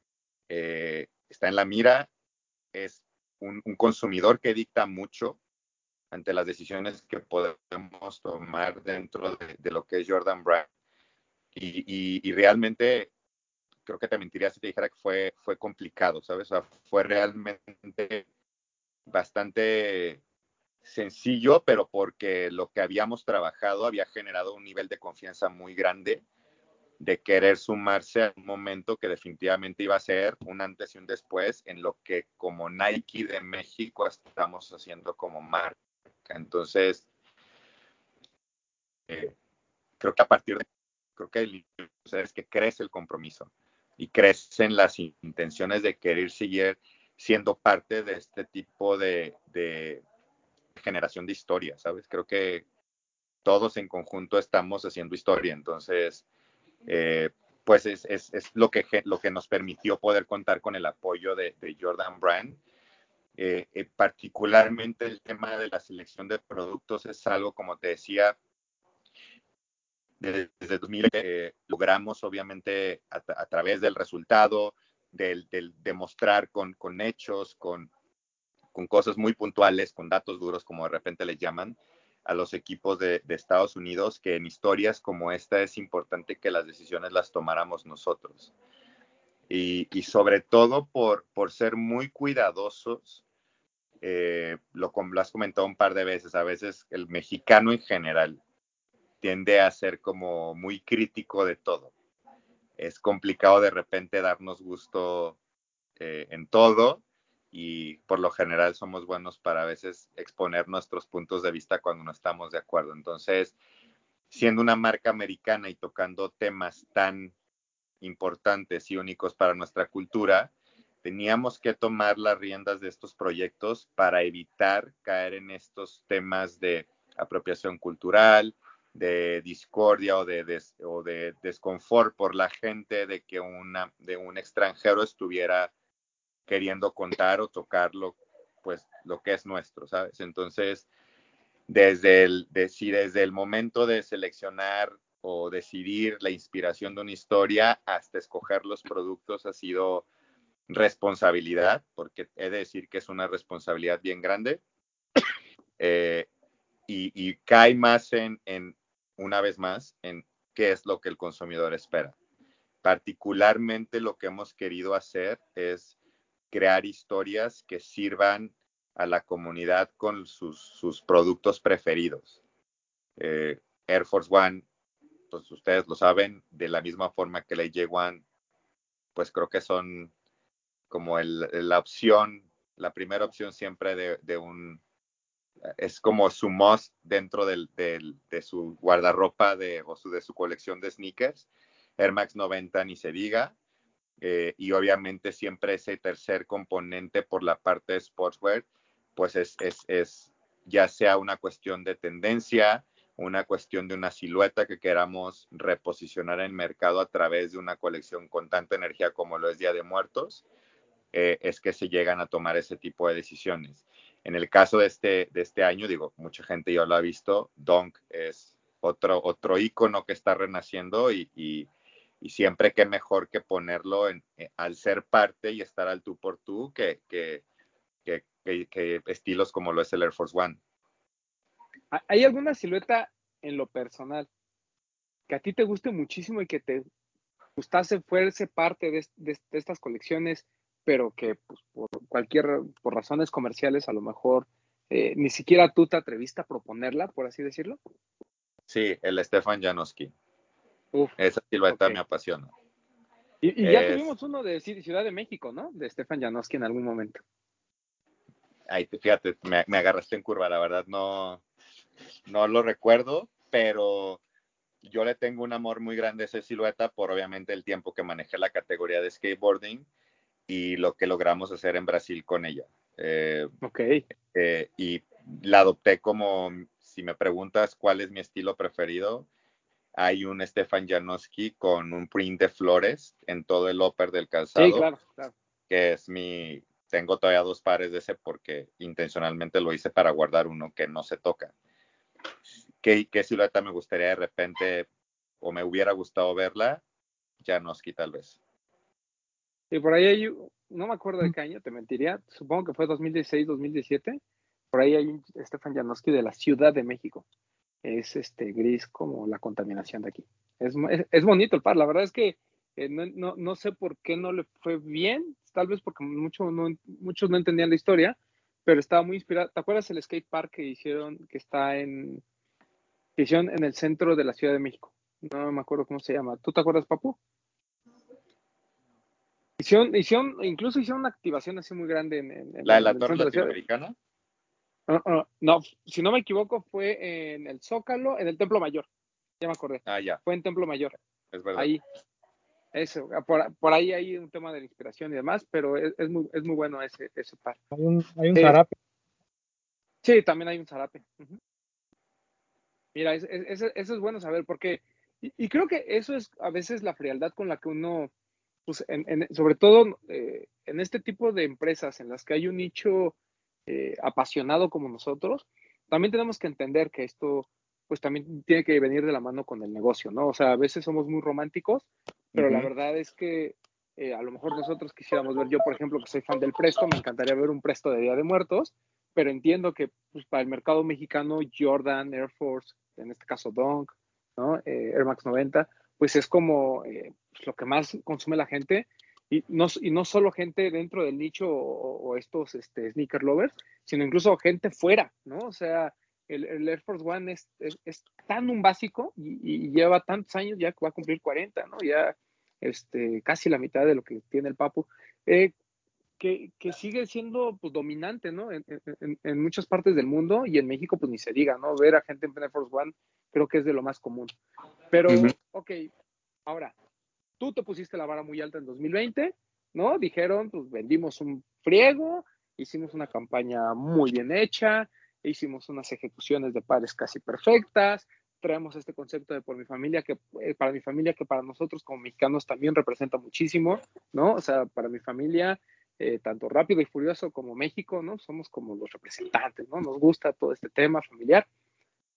Viene 2021, ¿no? Ahora sí, con, con, con media pandemia, ¿no? Porque en 2020 creo que uno de, las, uno de los retos mayores que seguramente tuvieron fue todo este tema de la pandemia y seguramente por un lado decían, qué orgullo ver a mil personas formadas afuera de todos los centros comerciales y por otro lado decían, esto nos va a traer un problema, ¿no? Uh -huh. Era tanta gente.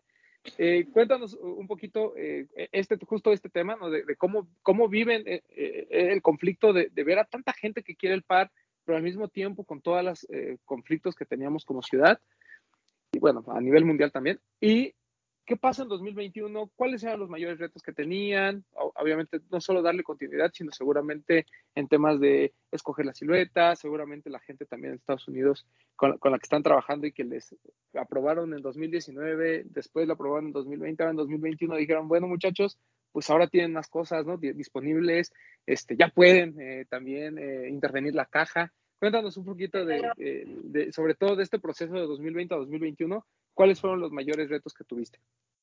Sí, eh, digo, sobre, sobre el tema de, de, el lanzamiento del año pasado, de cómo vivimos, pues la única forma que te lo puedo describir es la, con la palabra locura. Yo creo que ni en mis sueños más locos lo hubiera imaginado. O sea, la verdad es que todo lo que sucedió fueron tres lanzamientos, 8 de octubre en Sneaker, 12 eh, para members y el 15 el lanzamiento global. Lo que sucedió el 15 de octubre, la verdad es que yo no lo contemplaba, me sorprendió por completo.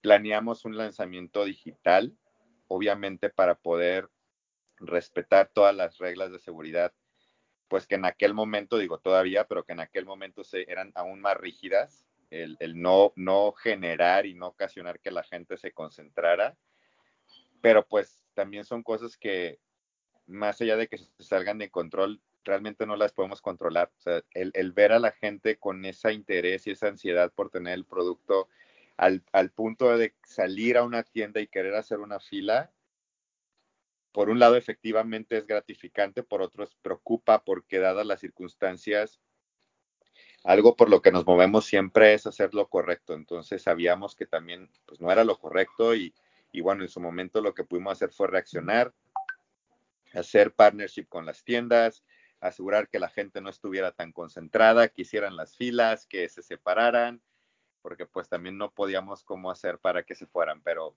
pues fue una locura, pero obviamente muy gratificante.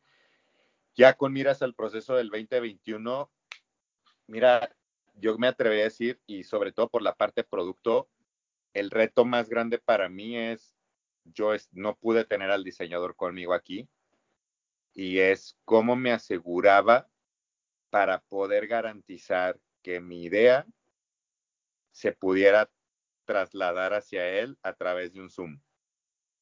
Es, Obviamente, previo a eso, pues es sentarme, encerrarme una semana, leer, investigar. La verdad es que esto también ha sido un proceso para mí de educación, de entender de Día de Muertos más allá de lo que, de lo que sé, pues como, como ser humano, como mexicano que lo vives todos los años.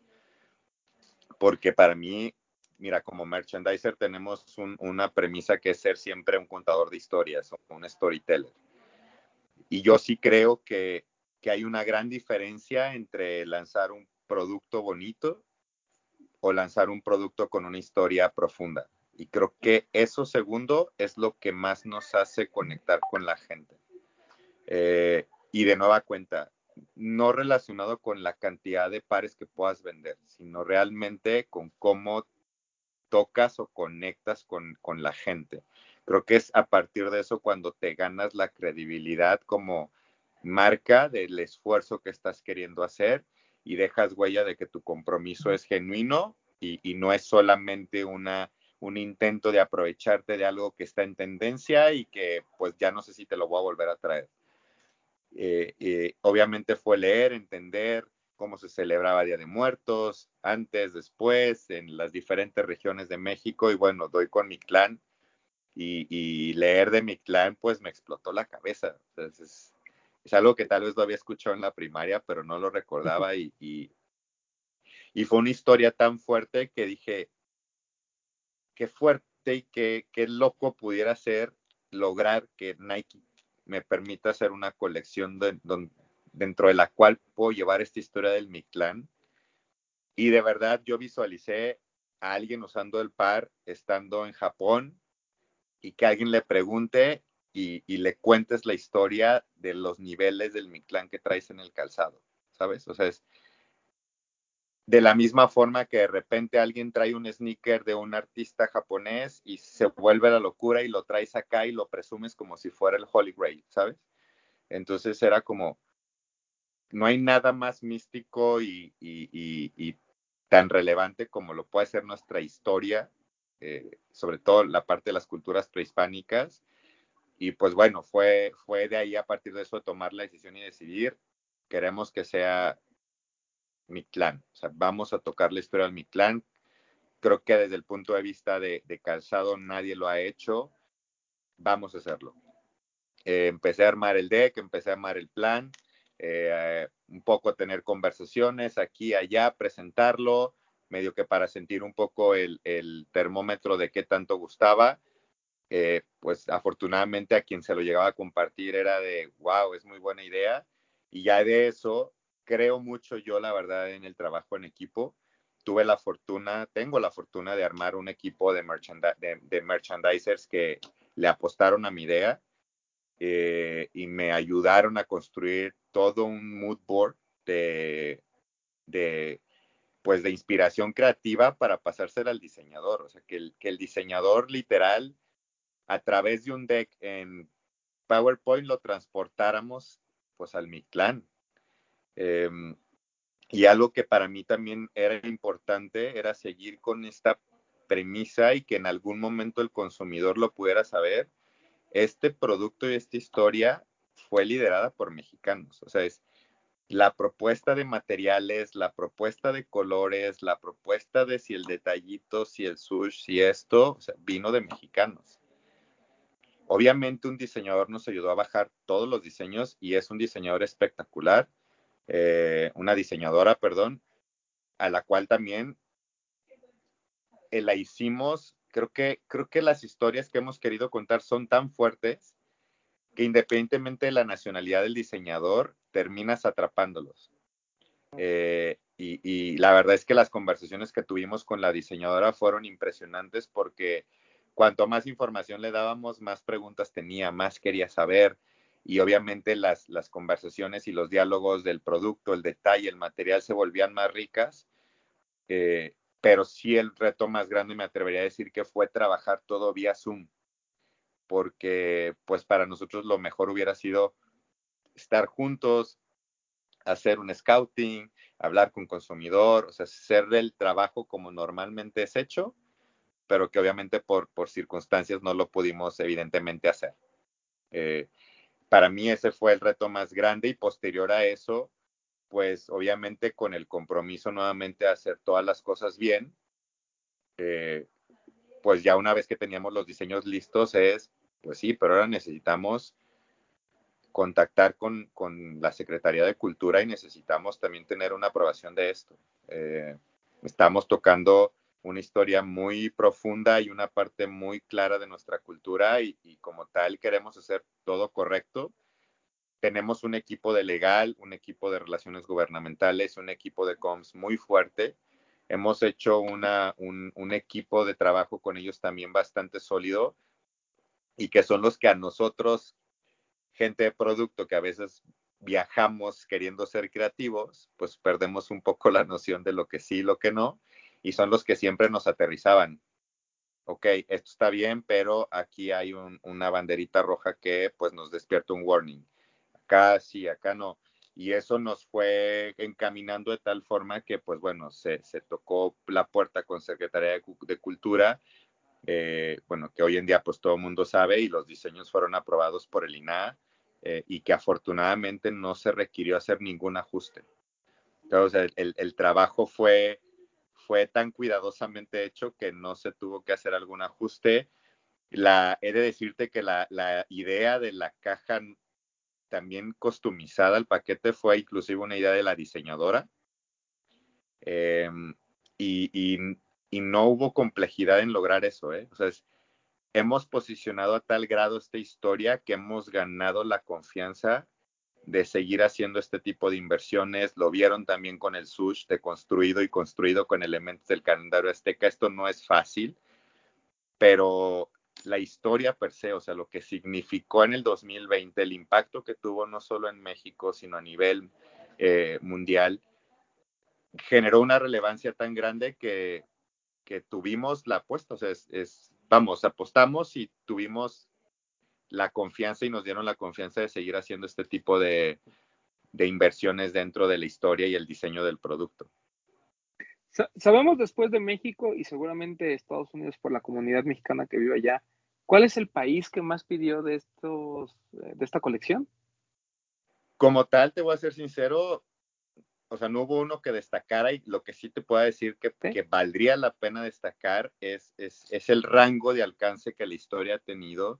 Ha sido una jornada creciente desde el 2019 y hoy por hoy te puedo decir que 2021 la historia tuvo presencia en cualquier lugar del mundo, o sea, países asiáticos, la parte de Pacífico, Australia, Nueva Zelanda, obviamente todo Sudamérica, India, o sea, creo que para mí más allá de temas de, de unidades es el alcance que la historia tuvo eh, para, para ganarse esa, esa confianza de países, sobre todo los asiáticos, que pudiéramos decir que pues no tienen nada de conexión con lo que este tipo de tradición representa, de querer apostarle para llevar la cultura mexicana a, a, sus, a sus lugares. Puedo compartir que con mi, con mi contraparte de Corea, tal cual fue el texto que me dijo una vez que vio los diseños y le explicamos la historia, y tal cual me dijo, vamos a llevar la cultura de México a Seúl.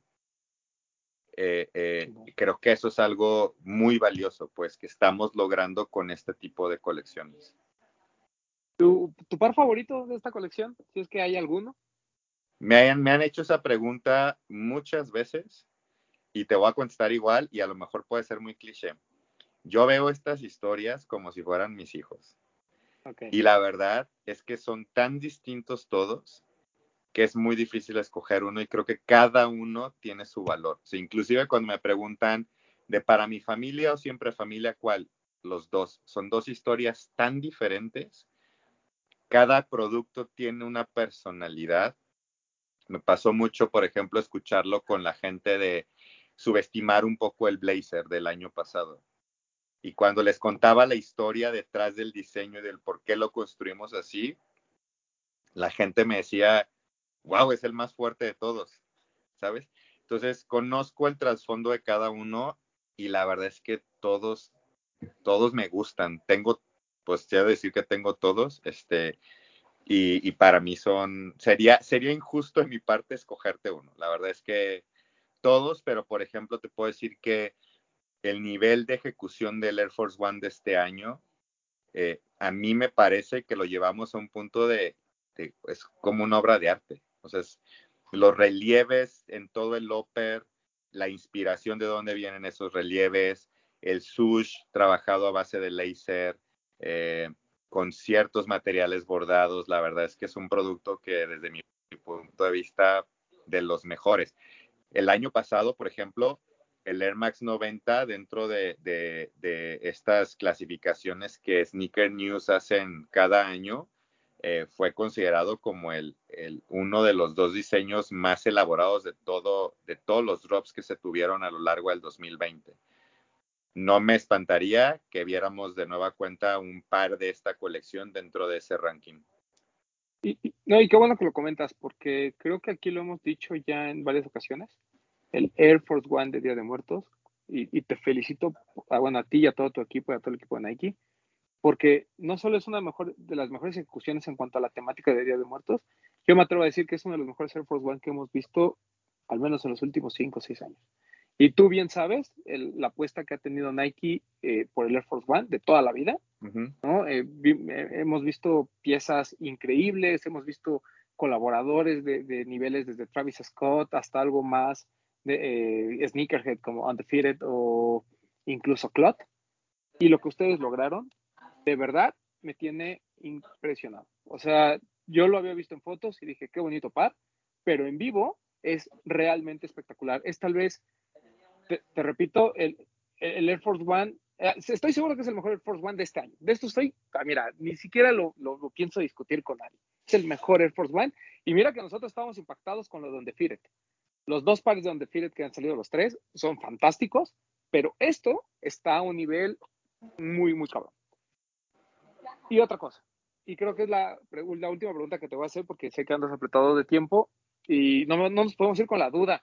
¿Qué va a pasar con Dunk y Air Max 90? ¿Van a salir? ¿Cuándo van a salir? Si es que tenemos alguna prox. Van a salir, son parte de la colección.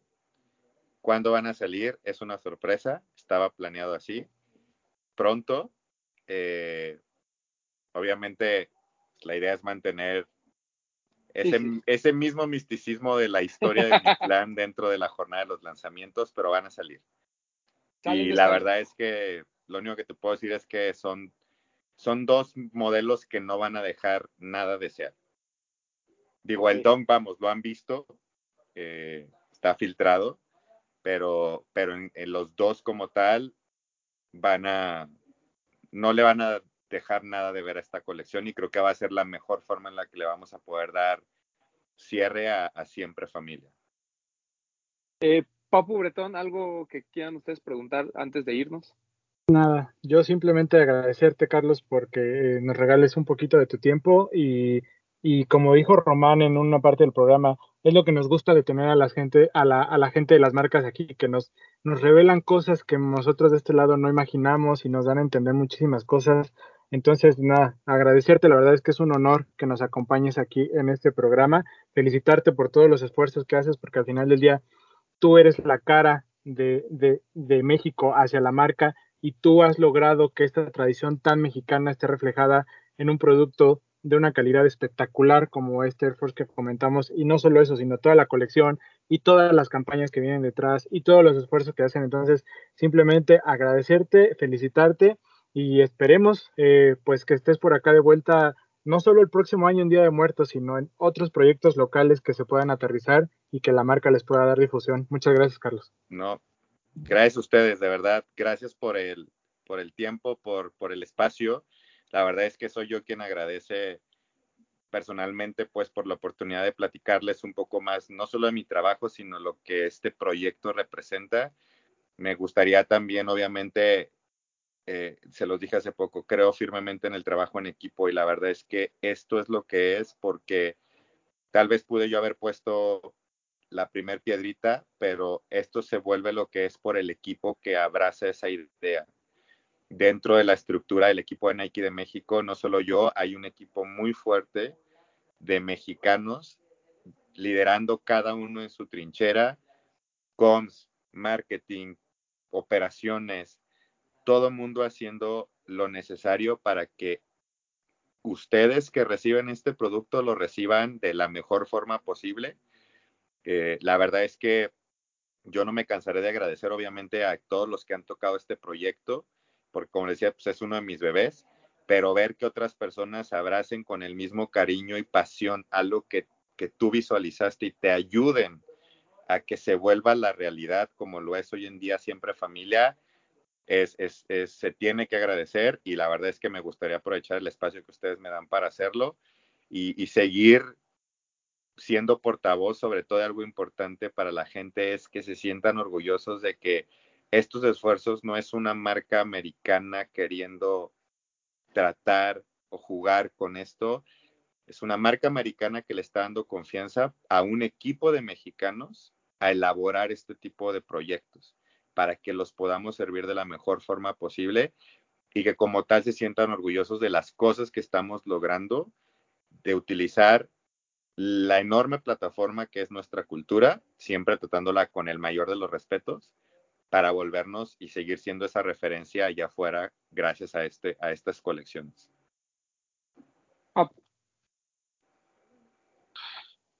Este, pues nada, agradecerte, Carlos, porque yo creo que dejaste claro que esto viene desde México para el mundo, ¿no? Total. Porque hay muchos comentarios y todo, y me da mucho gusto saber, saber que hay muchos mexicanos involucrados, felicitarlos y agradecerte que ya nos dijiste que viene el Air Max y viene el Dong.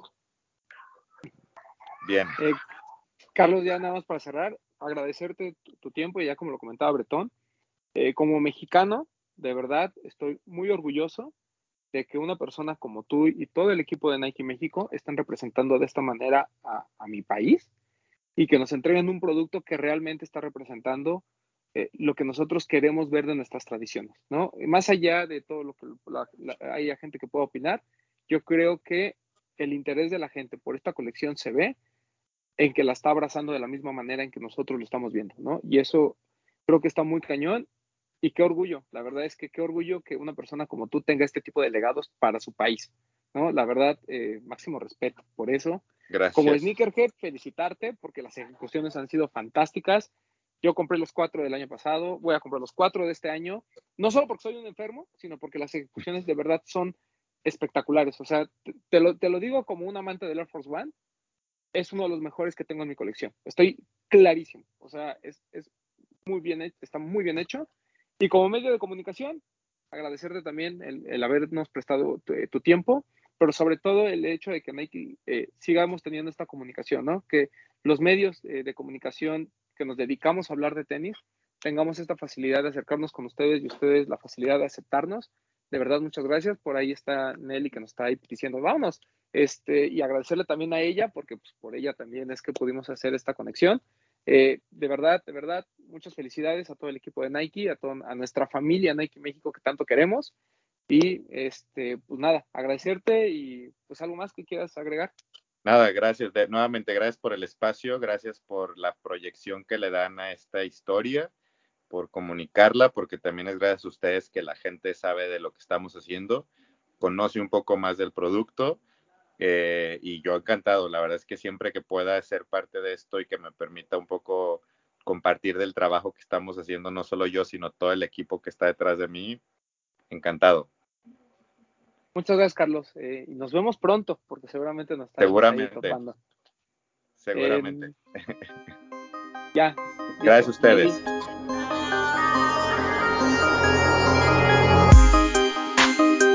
Hablemos de tenis, nada más.